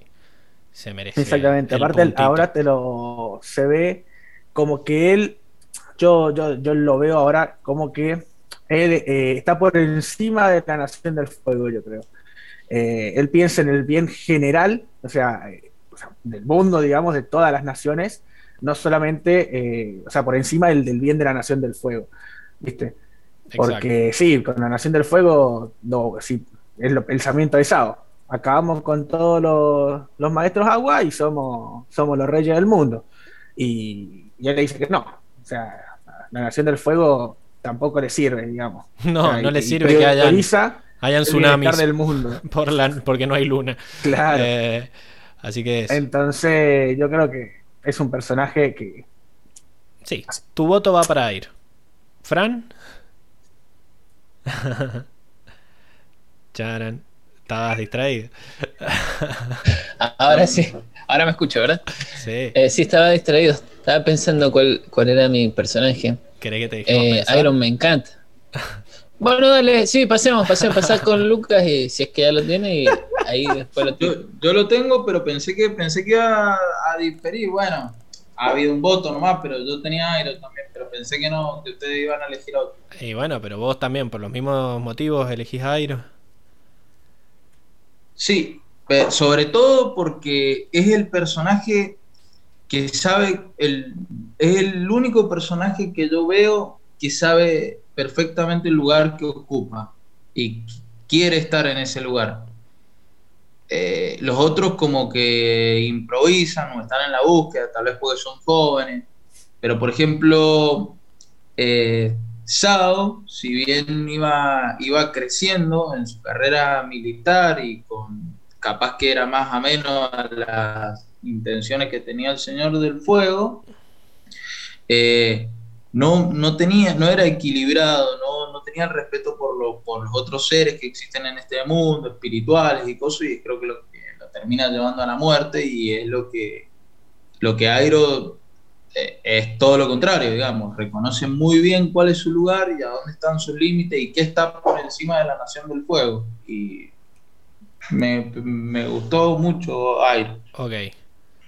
Yo, para darle tiempo a Fran, voy a votar por Juve. Creo que si Juve no se sacrifica, están todos muertos. Básicamente.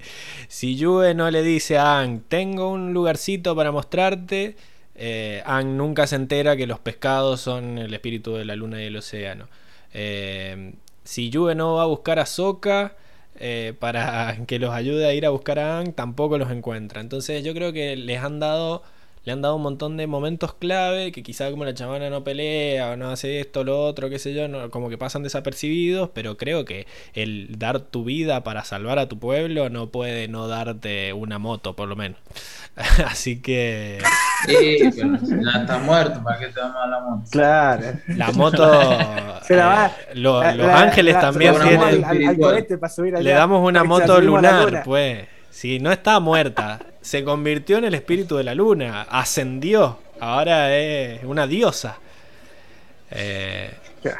Fran, ya está, ya es tu momento de elegir. Acordémonos que si empatamos gano yo, así que Sos un hijo de puta igual, porque le tiraste, tiraste toda la previa espiritual al Frank que sabemos que lo, lo Sabemos que le gusta, sabemos que le gusta. no, no.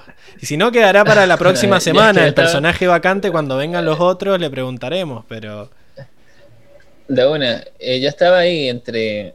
Es que me pasó esto de que al ser final de temporada es como darle la moto. de- No, no, no, este no es el de la temporada, es el del alguien, capítulo. re importante. es el del capítulo. La semana Ya que sé, viene que tendremos el de la pienso del temporada. capítulo, Pero para, para, para, por favor, hagamos, aprovecho para darle unos segunditos más al Fran.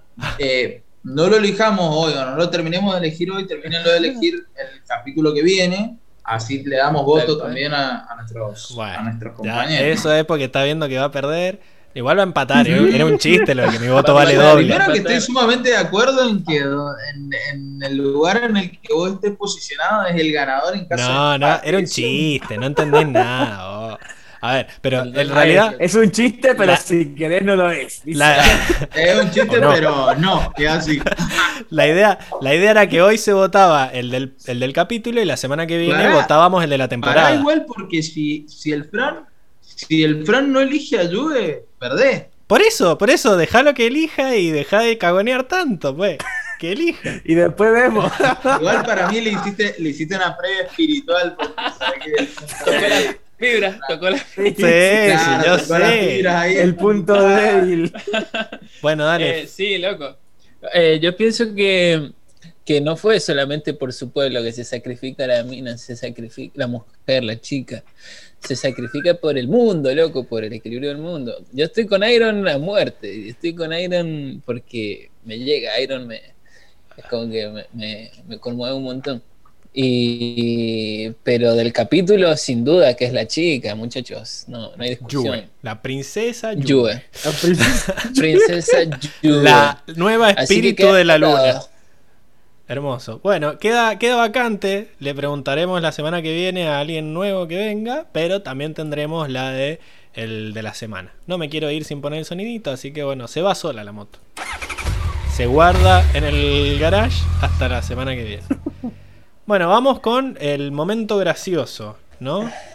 Eh, Luca, empecemos por vos, ya que al fin tenés un Eh, momento que fin gracioso. tenés Acá uno, lo, tengo, vamos. lo tengo y para novedad de la audiencia es de Soca, mirá. Muy bien. ¡Oh!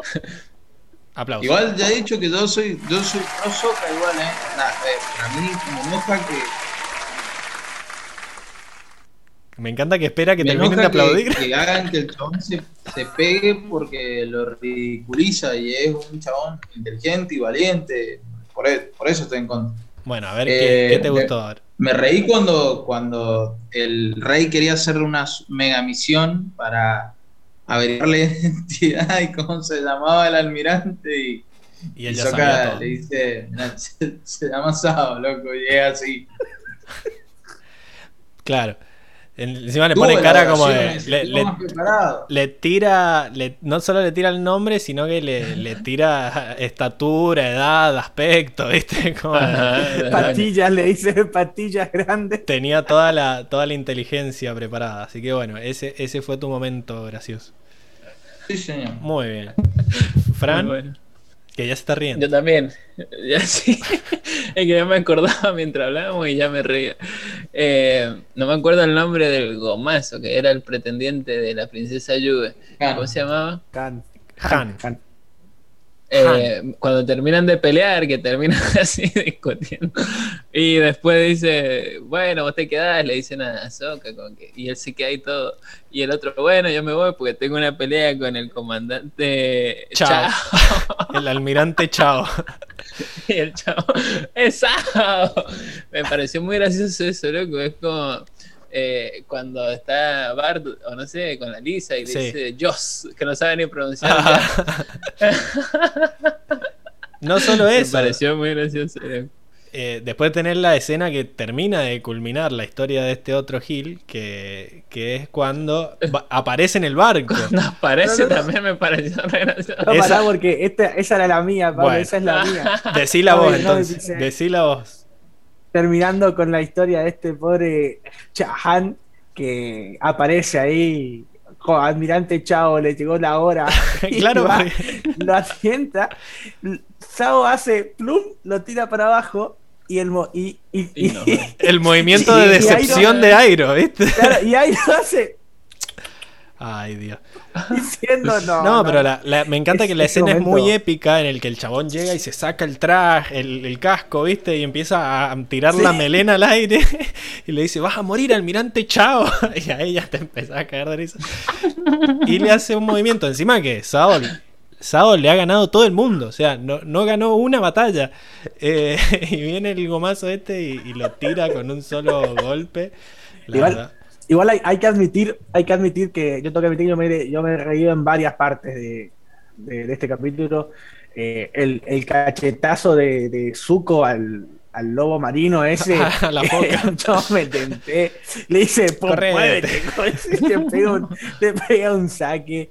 eh, me causó mucha gracia. Eh, el primer el momento donde Katara vence al chabón y dice, bueno, alguien más quiere y están todos tirados. Están todos así, despeinados. también me causó mucha gracia, ¿viste? Tiene, tiene varios momentos, No. momentos graciosos No. eh, este capítulo, como tiene muchos momentos serios también, ¿no? Para me- mí- hay- hubo muchos momentos. Yo coincido que el más gracioso es el de Almirante Chao, te llegó tu hora. Eh, pero también tengo la, la mención especial de eh, momento épico en el que Sao dice, sí, yo seré el, el asesino de la luna, qué sé yo, y viene Momo y le empieza a pegar ahí, como- y le ponen esos, esos soniditos ahí como, loco, déjenlo tener un ratito de epicidad el chabón, no puede ser más patético. Y viene, viene Momo y le empieza a, hacer con los cachetes, así, no, bueno. eh, pero bueno, sí, para mí el almirante Chao llegó tu hora, era, era el momento más gracioso. Y, Sí. y bueno, cerramos la, cerramos la sección con, con las risas de todo- todos los, los momentos graciosos juntos. Vamos a la frase, que también había mucho. O sea, el- este capítulo era para que tuviéramos un podcast de 6 horas. Menos mal que lo, lo separamos. Eh, no sé, vos, Lucas, ¿tenés anotada tu frase? ¿O querés el bu ya Sí, la ahora o de después? Ank antes, la, la- es de Ank, es la, la de que en esta, la dijimos, o se dijo, algo dijimos que cuando dice que en esta batalla va a ser la, la diferencia, que no puedo participar en la de su pueblo, pero que en esta va a ser la diferencia. Me gustó, me, me inspiró valentía y me gustó. Me, es que me gusta cuando Ang sale, odio cuando dice soy un niño, aunque lo entiendo y es verdad, eh, pero a mí no me gusta. Y me gusta mucho cuando asume su rol de, de avatar. Sí, cuando se pone a laburar. Acá se viene a Cuando laburar. se pone a laburar. Muy bien. Y me encanta la gente que le dice eso, o sea, como Paco, que le dice, y Sí. después tenés a esto. Lo expresaste la semana pasada. Eh, bueno, vos, Diego. Yo había elegido la misma, ¿no? Ahora vamos a recapitular con otra frase un poco ¿En menos serio? épica, tal vez, ¿no? Bueno, Sí, ¿podés creer que sí? Justo apuntaba, es que es muy, es muy buena, es muy buena. El momento Anga ahí todo en- envalentonado eh, es muy buena. Pero si no, me, me quedaré con la, con la del señor Airo. Me encanta porque el, el contexto, ¿no? Como ya cerrando una, una frase, donde dice: eh, ay, eh, Qué extraño que no estés eh, intentando eh, capturar al avatar. Y le hace como una carita, como diciendo: A ver qué me responde, ¿no? Y, y Zuko le dice, estoy cansado. O sea, esa, esa frase como diciendo, es que es lo que decíamos más temprano de Zuko, que está cerrando un capítulo, está como dando vuelta la, la página y, y, y Airo como que está contento porque sabe que está cerra- cambiando de página, ¿no? Yo- Y bueno, y la cierra diciéndole, todo el- los hombres también Todo el necesitan hombre- un descanso. Sí. Necesita su Sí. descanso. Sí, yo, bueno. yo te estoy escuchando, pero estoy buscando porque anoté muchas y quiero decidir cuál es la que, la que gana. Vos mientras, Fran, dame tiempo de decir la tuya. A ver. Bueno, bueno. eh, tengo, tengo una frase que, que me, me, me atraviesa un montón y atraviesa el capítulo, atraviesa el avatar, atraviesa toda la serie. Yo creo que a la vida misma y al universo, podríamos decir. Eh, al universo. que sí, sí, sí, sí, señor. Al señor la ¿no? Iron. La frase, ¿no? La dice Iron también. A ver. Una frase de atravesador. Eh, todos dependemos del equilibrio, dice. Y es así. Ah, bueno, era cortito. Eh, era recortita, ¿no? Es recortita, no es una frase épica, pero él dice, todos dependemos del equilibrio y, y es verdad, ¿no? Todos dependemos del equilibrio, digamos, de que del equilibrio externo, el equilibrio interno mucho más. Eh, así que esa me gustó. Y quiero destacar, mientras Pablo sigue, Yo tenía una y no la encuentro. No la encuentro. búscala tranquilo, búscala tranquilo. Quiero destacar Ah, que ahora también hay algo que, que destacar justamente de este capítulo o de estos capítulos, es la banda sonora. Sí. La banda sonora pega espectacular. Yo creo que por eso también ha, ha tocado fibras así de la emoción en mí, porque tiene una música de fondo que, que no es un pianito como que- para No. emocionarse, sino que una cuestión de sonidos que, que te van introduciendo a emociones y, y te van haciendo meter con, con todo, con todo, La a las imágenes, a las palabras, a la historia. Así que eso destaco de, que no lo hemos charlado, casi nunca lo charlamos, pero una banda sonora espectacular este Sí, capítulo. es verdad lo que dice el Fran. No, no hablamos nunca de la parte musical. Tendríamos que buscar algo, hacer una sección, Es que yo una no, mini sección, aunque sea acá. no sé, alguien sabe de música para hablar de acá. Claro, alguien. Un Jaime alguien, Altozano tenemos que buscar ahí. o- Claro, a la no. audiencia, si nos quiere ayudar también. Está, estamos por Zoom, grabar así algo que de la música. también.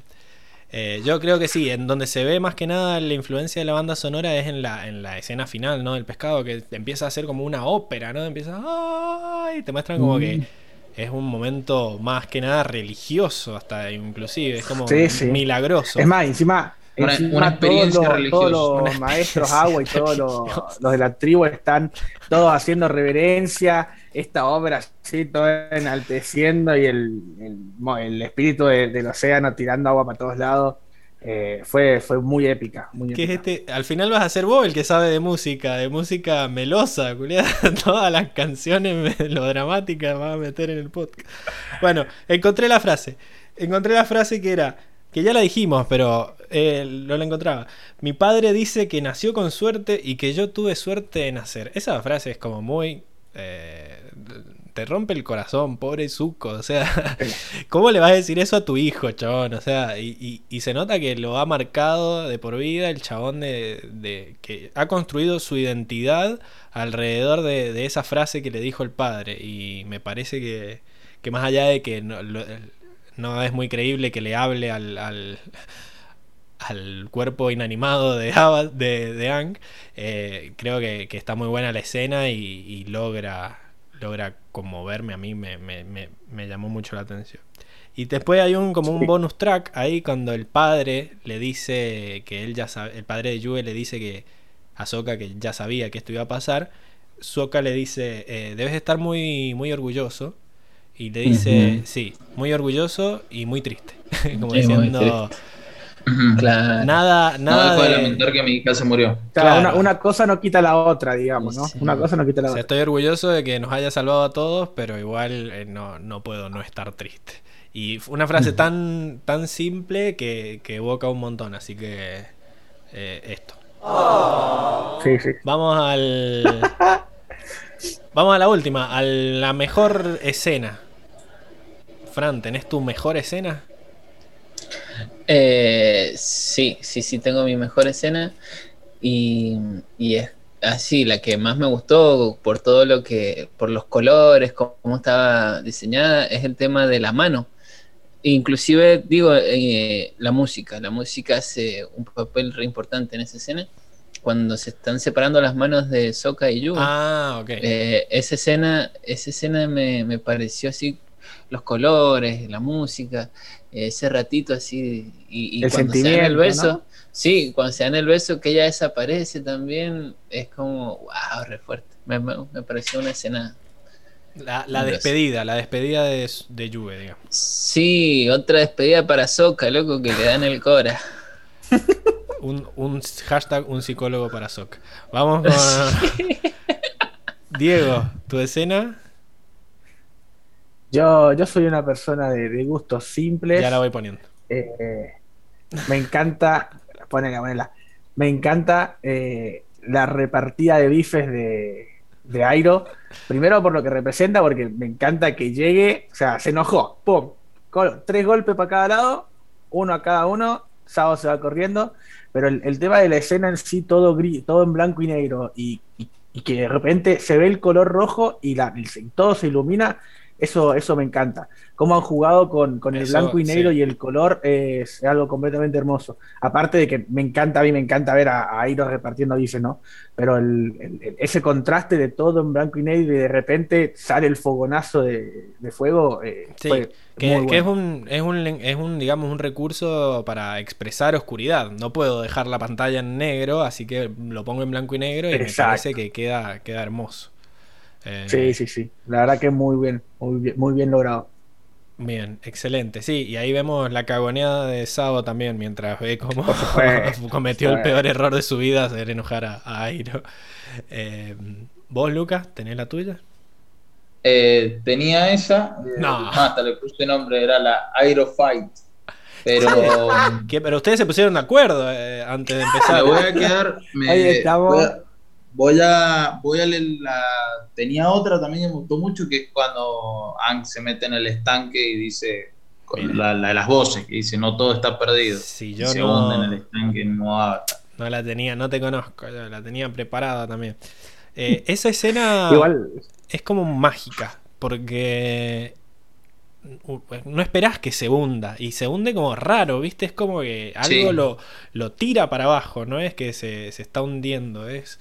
No sé, es una escena que, que acompañada con la música te da todos los escalofríos juntos, o sea, es como que sí. Estás viendo, Y- y estás encima- esperando que haga algo y de repente se hunde y empieza a aparecer toda la, toda el agua iluminada y es como, wow. Y, y- la escena encima culmina con el espíritu este alzando los brazos así como diciendo soy todopoderoso. ¿Viste? O sea, es una, es muy buena también la escena. Es muy buena. Sí. Porque encima es, pasa del blanco y negro, como estábamos hablando, pasa toda una gama de azules por la, por la iluminación que generaba el espíritu también. ¿no? Sí, yo eh, como que como que sí, como que no, me voy a quedar con, con esa, pero en realidad es como toda la construcción de, de la escena final y cómo juegan con los colores y con el, el significado. Por ejemplo, acá estamos viendo, esta escena me encantó, esta, esta toma, digamos, de que estamos viendo en primer plano a los chabones así como directamente eh, reverencia, Reverencia. Al, al bicho que pasa por atrás y vemos como toda la tribu agua sabe que tiene que arrodillarse y, y presentar reverencia para que no les pase nada, digamos, porque o sea, están, están viviendo un momento mm, que nunca pensaron vivir. Es como ver a que tu Dios se te presente adelante tuyo y más que son tan espirituales ellos, me- me- esta, escena me, me chocó bastante. Esta escena era a mi Sí, gancho de. Sí, sí. Bien. Después, lo que decías vos, Diego, esto de que mantenemos todos los colores apagados, pero el fuego sigue dando color y el agua espiritual mágica de este espíritu del océano también sigue teniendo color. Eso me, me gusta mucho. Y también un detalle que no sé si ustedes vieron es que durante toda la escena en blanco y negro, Yue sigue teniendo los ojos azules. Sí, sí. No sé, todos tienen los ojos azules en Ah. la tribu agua. O el, pero el océano. Claro, Yue como sigue teniendo parte del, del color, parte de la luna dentro de su cuerpo, eh, sigue teniendo todavía los ojos azules y me parece que ese detalle incluso, bueno, ya te habían dicho que eso, ¿no? Pero antes de que te digan que ella es la solución, ya te están tirando pistas así de que por más de que esté todo oscuro, sus ojos siguen, siguen teniendo el color de la luna. Y Exacto. Puede ser que también sea eso lo que ve, lo que ve Airo, porque ella la mira, él lo mira de frente, ¿no? Exacto. Capaz que es ese detalle que te lo venían mostrando, te lo venían, te lo venían mostrando ya un par de segundos atrás, y te lo culminan cuando Airo lo ve y, y también te muestran que está todo en blanco y negro y sus ojos, ¿no? Y lo que pasa es que ellos, eh, también, de vuelta, ¿qué cosas vemos nosotros y qué cosas ven ellos? Eh, no sé si ellos Claro. ven en blanco y negro, me parece que no. O sea, como que está, ellos ven oscuro. Eh, pero Claro. bueno, Como que todo de noche, sí. Puede pero ser. me, me Tienen los gustó, ojos de lluvia nomás. me gustó, claro, está, veía unos ojos como en los Simpsons. cuando- No, unos ojos. Así que no, me, me encantó todo ese, ese... Y bueno, también tenía para mencionar lo que ya spoileó Lucas, que el, el espíritu solo empuja. eh, pero bueno, lo volvemos a decir para, para que todo quede armonía ahora, como le gusta a Iro. Bueno, hemos terminado entonces la primera parte del podcast. Espero verlos la semana, la semana que viene. La semana pasada mm, ya los vi. Eh, así que para las siguientes secciones, que son la de eh, batallas, mundo y traducciones. Y bueno, y la de los mejores momentos a nivel temporada. Ya saben, suscríbanse, pónganle me gusta, pongan comentarios si quieren que los leamos. Y los esperamos la semana que viene, ¿no? ¿Van a estar ustedes? Sí, sí. Por supuesto. Ahora cuando por dicen que sí. Seguro. Seguro. bueno, listo. Entonces, despídanse que nos vamos. Adiós. Chao, hasta la semana. Audiencia. Adiós, Hasta la semana chicos. pasada. Nos vemos la semana pasada. Maldito que eso. Va la música. No digan nada hasta que termine.